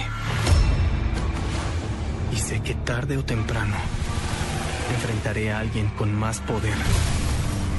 Y en esta ocasión serán tres villanos los que tendrá que enfrentar el sorprendente Hombre Araña, interpretado por Andrew Garfield, en la película dirigida por Mark Webb. Estarán entre... Sigue siendo Andrew Garfield. Sigue siendo Andrew Ah, Garfield. pensé que lo iban a cambiar. No, sigue siendo Andrew Garfield para esta segunda película. Aparece de nuevo Emma Stone. Y la presencia más llamativa, sin duda, es la de Jamie Foxx en el papel de Electro. Es el villano de turno, aunque también estará de nuevo el Duende Verde y estará Rino en una versión mecánica. Así que serán tres rivales los que tendrá que enfrentar en esta ocasión el héroe arácnido. Está muy linda Emma Stone. Por estos días tuvimos la oportunidad de hacer un video chat con ellos. Eh, nosotros, de un grupo de periodistas desde Bogotá, otro grupo desde México, ellos estaban en Singapur. De, en Red Cinema próximamente vamos a tener la entrevista que tuvimos con ellos. Ahora Querida está con pelirroja. ustedes. Muy simpática, muy simpática Emma Stone. Eh, Andrew Garfield también. Jamie Foxx es un tipo muy, muy, muy gracioso, muy relajado, muy tranquilo. Hace poco Diva Yesurún lo entrevistó en Miami. Terminó bailando con ella. Terminaron Sí, bailando salsa. sí los vi, Eh, muy simpático, hablando muy bien de las colombianas. Y bueno, eh, la buena noticia para nuestros cinefanáticos es que el próximo sábado vamos a tener una función anticipada en IMAX, la megapantalla IMAX. Vamos a llevar eh, 10 cinefanáticos eh, repartidos en 5 boletas dobles. Eh, en nuestras cuentas, arroba en Blue Jeans y arroba soy cinefanático, la pregunta va a ser muy sencilla. Andrew Garfield, antes de ser el hombre araña, estuvo en otra red. Los cinefanáticos saben de qué red les estoy red. hablando. Él estuvo en otra red, los cinefanáticos saben que sí, así que Andrew Garfield, arroba en Blue Jeans y arroba soy cinefanático. ¿En qué red estuvo antes Andrew Garfield? Y pueden concursar ya por entradas dobles para IMAX, para el mega estreno de El sorprendente hombre Araña 2. Eso será además una función anticipada una semana antes de su estreno mundial. Así que ya les diremos la respuesta y algunos de nuestros ganadores. Y hoy un invitado especialísimo que ya hemos tenido varias veces aquí en 35 milímetros, pero es que nos encanta recordarlo porque siempre nos trae muy, muy, muy buenos eh, recuerdos. 35 milímetros en Blue Jeans. Calma tus nervios, hijo, calma tus nervios. Es que. Es que da coraje, profe. Uno se desvela quemándose las pestañas en estudios profundos científicos, queriendo incorporarse a la civilización, queriendo ser, dir algo en la, sociedad. ¿Para qué? ¿Para qué? ¿Para que vengan con calumnias y destrocen el honor y la integridad del individuo? Cálmate, hijo, cálmate, que todavía no he podido probarte nada. Que, que- Pues no me han probado nada, pero el bochorno, ¿quién me lo quita? Ahora me van a tomar mis huellas vegetales, ahora me van a hacer declaraciones, investigaciones, y a lo mejor me dan tormento. Siempre le, van, le grande. van a tomar las huellas vegetales. Fantástico, Cantinflas. Murió un día como hoy, 20 ¿Ah, sí? de abril de 1993, a los 81 años. Mario Moreno Cantinflas eh, murió en Ciudad de México. Este hombre grande, grande. 21 años. Hace ya. ¿Qué tal, no? Y am, por estos días eh, se eh, está eh, terminando la postproducción de la película de Cantinflas, que se va a estrenar en agosto. eh, por lo menos así está anunciado en Ciudad de México, pero se hizo una presentación especial en el reciente Festival de Cine de Guadalajara. El 25 de marzo se presentó ya la película. eh, eh, La durante- película ya está. Ya está. Están terminando algunos detallitos, pero ya hicieron una primera presentación en el ¿Quién Festival de protagoniza? Cine. Es un español. Sí. Oscar Jaegada, si no estoy mal el, el- el apellido. ¿Lo aquí. conocemos de algo? Nada. No, es un, es un español que se ganó el derecho a, a hacer cantinflas después de un intenso casting eh, que de hecho generó mucha polémica porque es un español haciendo de un Claro. ícono mexicano. Eh, Oscar Jaenada. Jaenada. Jaenada. Jaenada es quien le estará dando o le dio vida. Eh, el hijo de Mario Moreno estuvo presente en la presentación y él dijo que salió muy satisfecho. De hecho, hubo aplausos durante la presentación. Hay grandes actores mexicanos y actrices dándole vida a las personas que representan. Por ejemplo, está Bárbara Mori, que hace de Elizabeth Taylor en esta película. ¿Ah, sí? La hermosísima Bárbara Mori, qué mujer tan bella, uruguaya, aunque vive y es nacionalizada en México. Y aparece además eh, Adal Ramones, que está en este momento en CNN hablando con Cala. Al Ramones hace de uno de sus mejores amigos, que es Fernando Soto, a quien se conocía como Mantequilla, que lo acompañó en varias películas. Así que eh, hay un gran reparto detrás de esta película que sin duda será una gran, gran expectación en México. Más de 100 actores, más de 500 extras en esta producción que, repito, se estrenará el próximo mes de agosto y yo estoy seguro que en la- toda Latinoamérica le va a ir muy bien porque tendremos la curiosidad de ver a este actor haciendo de Cantinflas. Y cuenta con la música de Alex Sintek, otro de También. los eh, mexicanos que, que, que rara vez le pone música a películas, pero que cuando lo hace lo hace muy bien. Y en esta película también cuenta con canciones de Alex Sintek, la película de Cantinflas. Así es. ¿Trascendió fuera de Latinoamérica o Iberoamérica, España y Latinoamérica? eh, ¿Trascendió Cantinflas? en Pues eh, llegó a trascender tanto que hizo películas en inglés y lo vimos en la Vuelta al Mundo en 80 días, se sí. ganó Globo de Oro. Así que, y tuvo grandes amigos en la industria, fue amigo de Elizabeth Taylor, eh, eh, tuvo eh, participación. Carlos. Sí, señor. Luis Carlos puede saber de un mito que yo oí, yo no sé si eso es cierto o no, que alguna vez el hijo de Cantinflas visitó a Chaplin y que Chaplin le dijo, dile a tu papá que él y yo somos los únicos. Y hay ese, es, un- ese es un mito que hay alrededor de, de la vida de Cantinflas, con, con- de, pues de la fama de Cantinflas, la fama mundial de Cantinflas. Y, y- y también existe otro testimonio muy pa- muy muy, eh, muy, eh, especial y muy parecido a este en el que Cantinflas dijo, perdón, en el que Chaplin dijo que Cantinflas era el mejor comediante del mundo.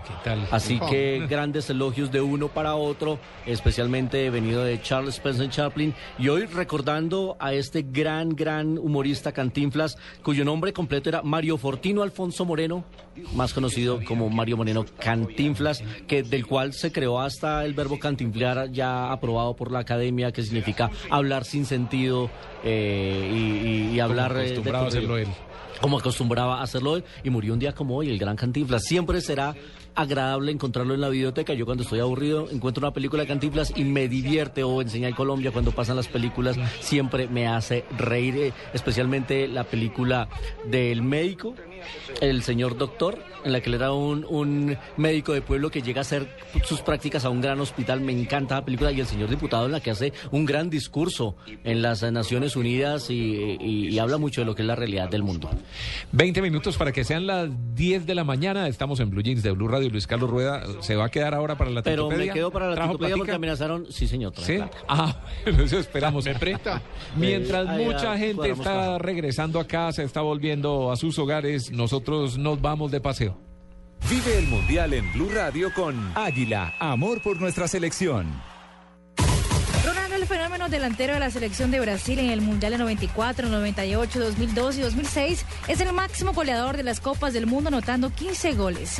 Siete de ellos fueron en el 2002, cuando Brasil conquistó el pentacampeonato. Águila es amor por nuestra selección y en este mundial vamos a invitar a todos los colombianos a que sigan bailando, cantando y celebrando que Colombia volvió al mundial y que de aquí a la Copa Mundo le gritemos al mundo entero el amor que sentimos por nuestra selección. Nuestra alegría ya es mundial, nuestra alegría ya es mundial. Águila es sabor y cantemos un gol. Águila, amor por nuestra selección. Prohíbas el expendio de bebidas embriagantes a menores de edad. El exceso de alcohol es perjudicial para la salud. En Blue Jeans, vámonos de paseo. 941 en Blue Radio. Bueno, Juan Carlos Solarte, ¿dónde se encuentra en este momento? Está con Maritza, ¿dónde andan? No, no, no, cuidado porque Maritza está en Taganga y yo estoy en Isla Fuerte, cada uno atendiendo sus negocios. Me Exactamente, eso iba a decir yo. ¿Cómo destruye ya el segundo hotel entonces? Más o menos, Diego, más o menos. Pues sí, claro, eh, hoy estoy en Isla Fuerte con un precioso grupo de buceo. Pasamos unos días muy divertidos, saludando a todos nuestros oyentes en Blue Jeans de Blue Radio. Por supuesto a todos ustedes en la mesa de trabajo que se quedaron en Bogotá. Y hoy vamos a hablar justamente de esos eh, lugares en donde la gente puede parar cuando viene de balnearios típicos cercanos a nuestras ciudades principales en Colombia. Sí, ahora, ejemplo, ahora para- Juan Carlos, qué pena, no, que ahora estábamos hablando con Andrés Murcia y nos está contando del- de, cómo se llama, la fonda del abuelo, algo así. Lo de los abuelos. Sí, subiendo, subiendo para Bogotá desde Villeta. Pero a ver Es usted dónde nos va a llevar, ¿qué nos va a recomendar?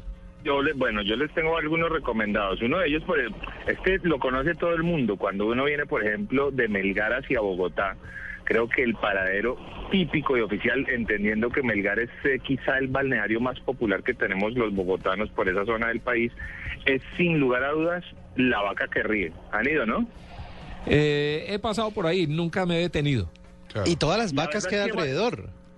Y ya- además, Porque hay o sea, un- eso empe- la vaca que ríe empezó como un lugar pequeño, pues que vendía quesos, yogures, arequipes, eh, y luego se fue expandiendo porque su éxito fue realmente interesante. Y ahora, además de la vaca que ríe, está la arepa que ríe, la sopa que ríe, o sea, todo ríe por ese lado. Todo el mundo ríe. ¿Eh? Sí. Sí, todo, todo se ríe y eh, es, es el lugar eh, típico para parar cuando uno viene de, de- de Melgar. Es eh, un buen recomendado, la comida es deliciosa, hay que decirlo. Eh, es económico, o sea, ahí se puede uno parar a, tomar, a comerse un buen sándwich y seguir en la carretera. Ya cuando uno está en la vaca que ríe, se encuentra a 45, 50 minutos de Bogotá, así que vale la pena. Un poquito allí lo harto va a ser el trancón del peaje, así que...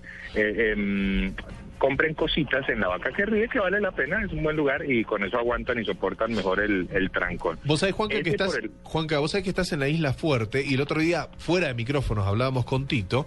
Y vos sabés, Tito, que está ubicada en el Golfo de Morrosquillo. Y nos quedó la duda con Tito, ¿qué es un morrosquillo? Ah, pero es- esas preguntas, don Diego, es Ah, que bueno. es, justamente un Yo- área. yo pregunto es lo que el pueblo pregunta, el mundo que me pregunta. Sí, Yo que solo soy un No, es- transmisor es de una preguntas. No, pero no es no es una falla geológica o una no. Es es un área a la que se le ha llamado así. De hecho, Isla Fuerte es un corregimiento del departamento de, de Cartagena. Estamos estoy ubicado en el departamento de Bolívar, aunque esté frente al continente eh, en el departamento de Córdoba. Cuando yo regrese hoy a Bogotá, mi sitio de parada eh, antes de llegar a Montería, que es de donde tomo mi vuelo, va a ser Lorica. ¿Y ustedes saben que hay en Lorica que es muy especial a propósito? En Lorica, pues debe haber loricanos. Loros. no, nada de esto. Los kibes. ¿Eh? Allí qué bueno. la gente para a, a- a comer kibes y todo este tipo de preparaciones árabes porque la zona tuvo una influencia muy interesante y hay muchos restaurantes de este corte, así que vale la pena para la gente que va a regresar a Montería, pues que paren en Lorica y se coman unos buenos kibes. ¿Cómo la ven? Bien, hay una parada también por ahí que es eh, un municipio que se llama Planeta Rica. Es correcto. Y también, se, eh, sobre todo la gastronomía. La gastronomía del ¿Cómo lugar es fantástica. Y principalmente, digamos que uno realmente a lo que para cuando está regresando a su ciudad es pues parar a comer. Eso realmente es lo que ocurre. Es, es una paradita a comer rápida y, y seguir y tomar algo de, de- de fuerza para el resto del camino. En Barranquilla, por ejemplo, para nuestros oyentes en Barranquilla, uno de los principales balnearios es Santa Verónica. Es un eh, balneario popular pues en la costa atlántica con casetas de almuerzo, baños públicos. Es una playa extensa, enclavada en una especie de bahía que está ubicada en la vía al mar entre Barranquilla y Cartagena. Y allí en eh, el lugar a parar es el restaurante sombrero volteado. No sé si lo han escuchado, pero es uno de los lugares más típicos eh, de la región, en donde hay un sombrero grandísimo en la pues, ruta, que he le da la bienvenida a la gente. Sí, yo he comido. A mí me llevaron. La primera vez que llegué Sí. a Colombia me, me llevaron para ahí. Y ahora que digo, no voy a preguntar de quién era ese sombrero tan grande ni nada de esas cosas. Por favor, sí, no me van a preguntar. No, iba a preguntar si, si el kipe crudo o kipe cocido, porque hay dos formas de hacerlo.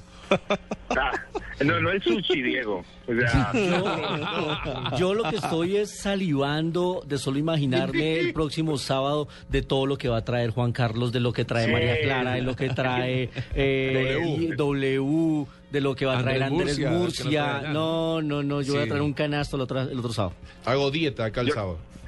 Por supuesto. Vean, Medellín, la gente que Juan está Carlos. regresando a Medellín. Juan Carlos, Juan Carlos, no, perdón, pero, pero entre Cartagena y Barranquilla, o Barranquilla y Cartagena, eh, recuerdo que uno también paraba a comer arepa y huevo. Obvio que estaba la... Eso sí se da, pero mejor, eh, o sea, eso es clásico en todos los lugares. Además que la arepa de huevo, pues lo hemos hablado varias veces, es una es una ciencia compleja, ¿no? O sea, Sí, eso claro. no es que... Yo no sé si Diego algún día va a poder preparar una arepa de huevo, pero estoy seguro que no. No, y entre no, y está- Barranquilla y, Cartagena Sí. hay muchos puestos muy, muy ricos Ahora, realmente no donde sabe- las señoras preparan. Sí, no sabe lo mismo eh, con Coca-Cola con otras cosas que con cola román. Es decir, tiene que ser y huevo con cola román, si no, no es arepa y huevo. Es la bebida de la costa, ¿no? Sí. Por supuesto. Esa, esa sigue siendo la bebida típica de la costa, la cola román, con arepita de huevo. Uf, eso no saben la delicia que es. Así que vale la pena. Y por supuesto, aquí también en ese restaurante se encuentra una arepa de huevo, pero muy gourmet. Yo la verdad no la he probado, ni sé cómo es, pero ofrecen la arepa de huevo gourmet. Y Juanca, ¿y, verlo. ¿y cómo es la carne por ahí? ¿Por dónde? Muy, em, muy gustosa, Diego. Perfecto. Muy gustosa, muy sabrosa, muy jugosa.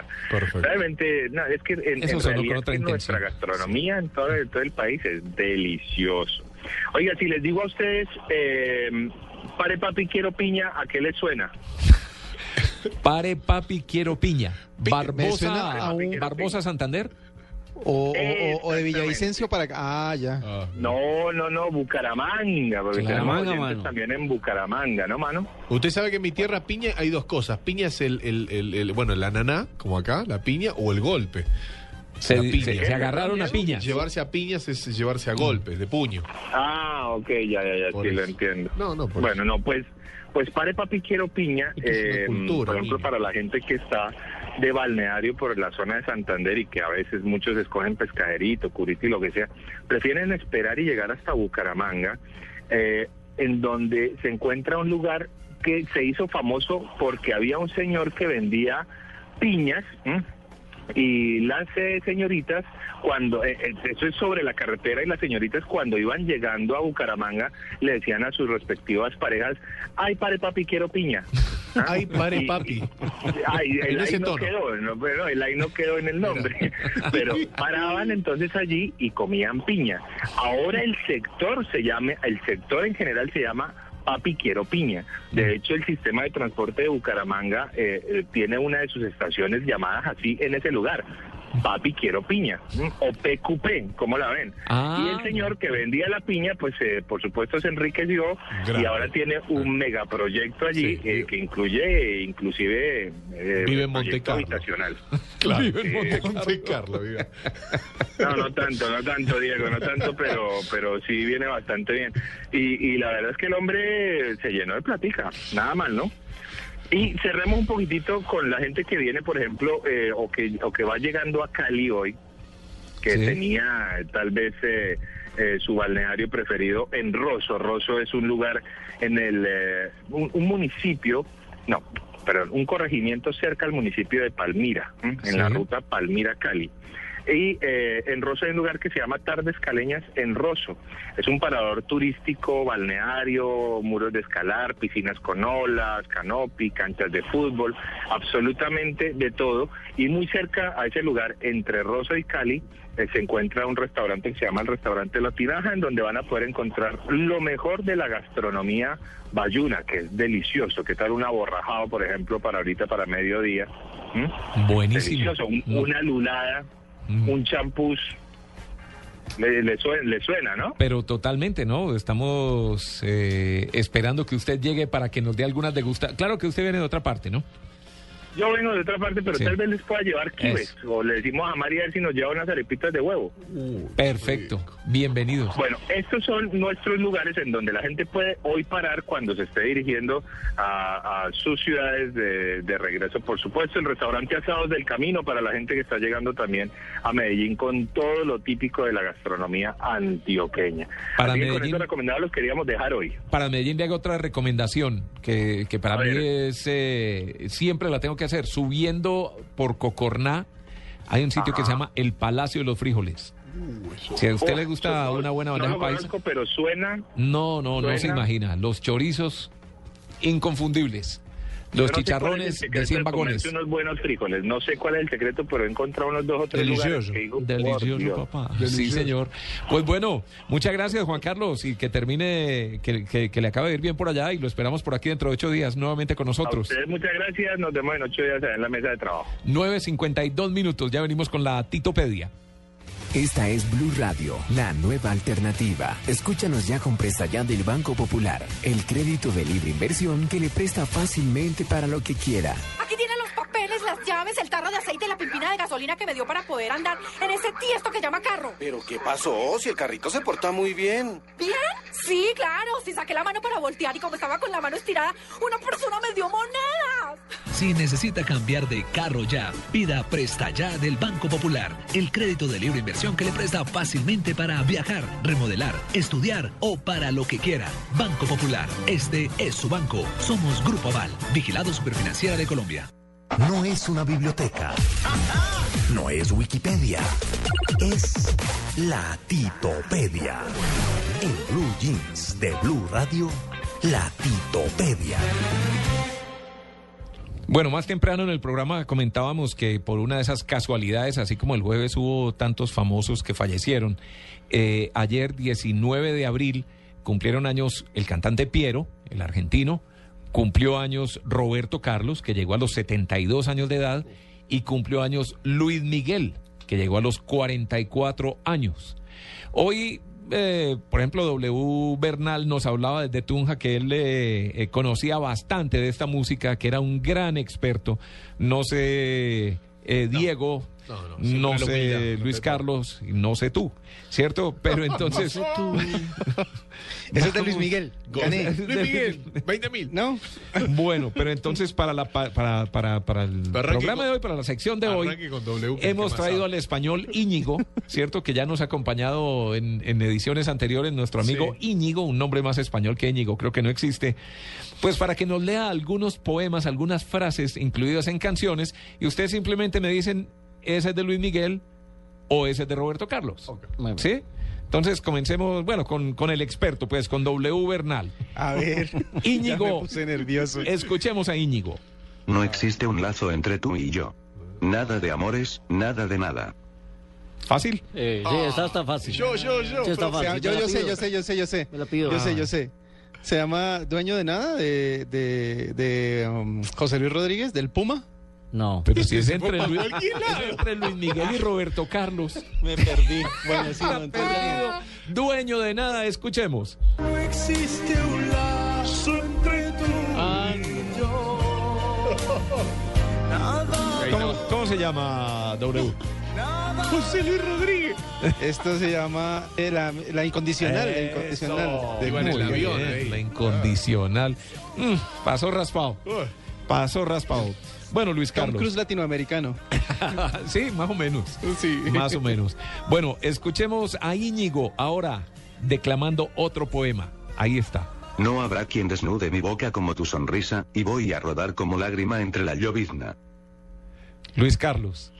No. ¿Este es Roberto Carlos o Luis Miguel? Digamos que por orden aleatorio debe ser Roberto Carlos, pero no sé cómo llama la canción. Claro, pero Tito piensa que, que vas a decir eso y va a decir otra. Escuchemos.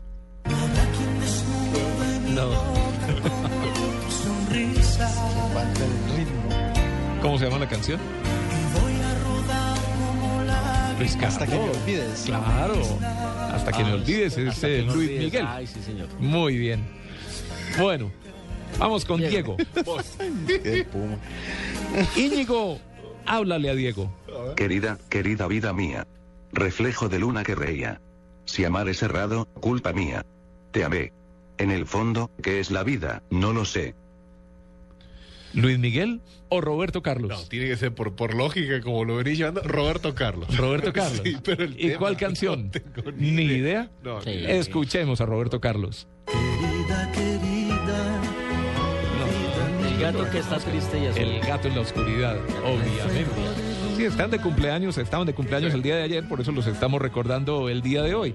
Y son frases que uno ha tarareado, ha cantado, supuestamente se, se conocen las canciones, pero cuando la recita Íñigo se Es que vuelve Íñigo- un poquito Íñigo difícil, tiene- ¿no? sí, Íñigo distrae. Sí, Íñigo distrae. Bueno, W Bernal, desde Tunja hoy. A ver. Escuche a Íñigo.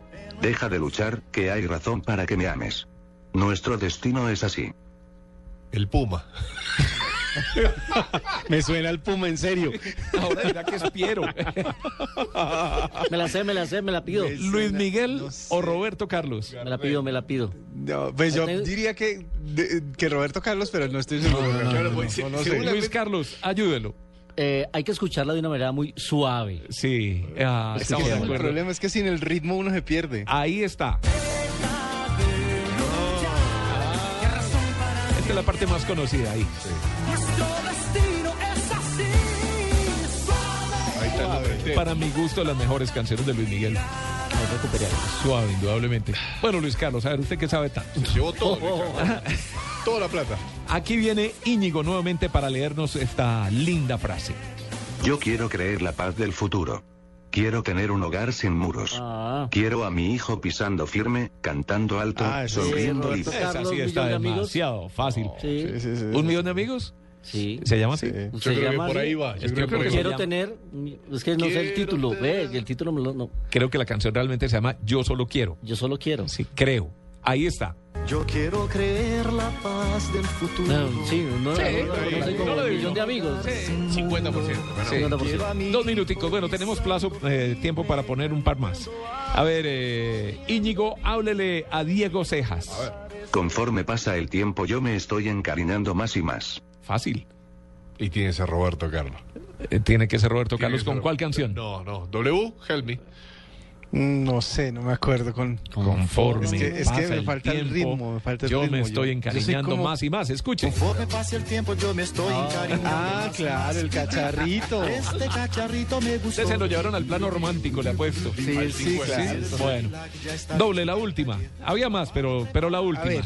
Esta está muy fácil también. El Eh, Puma. Aquí está Íñigo. Dicen que alguien ya vino y se fue. Dicen que pasa las noches llorando por él. Ah, sí. ¿Cómo se llama? Esa es la esquina de Luis Miguel. La Viquina de Luis Miguel. Ah, sí, sí. Tenía otras más, pero se nos acaba el tiempo, 9.59 minutos. Eh, así Casi que llegamos al final de nuestro la programa. vigilia en versión del Puma.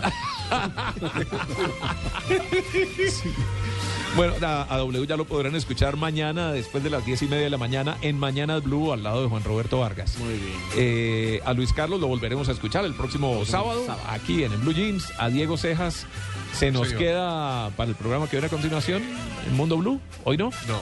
¿No está con nosotros? No, no. Bueno, entonces feliz descanso. Bueno. A Joana, mil gracias. Joana Arenas, a Amalia en Medellín, lastimosamente las condiciones técnicas no permitieron que siguiera con nosotros. Eh, a Manuel Rivas y a Freddy García, pues muchas gracias por estar con nosotros. A W, feliz viaje de regreso. Y la respuesta a nuestro concurso para las boletas de Spider-Man, Andrew Garfield, la red anterior en la que estuvo fue la red social, la película Ah, sobre sí, Facebook.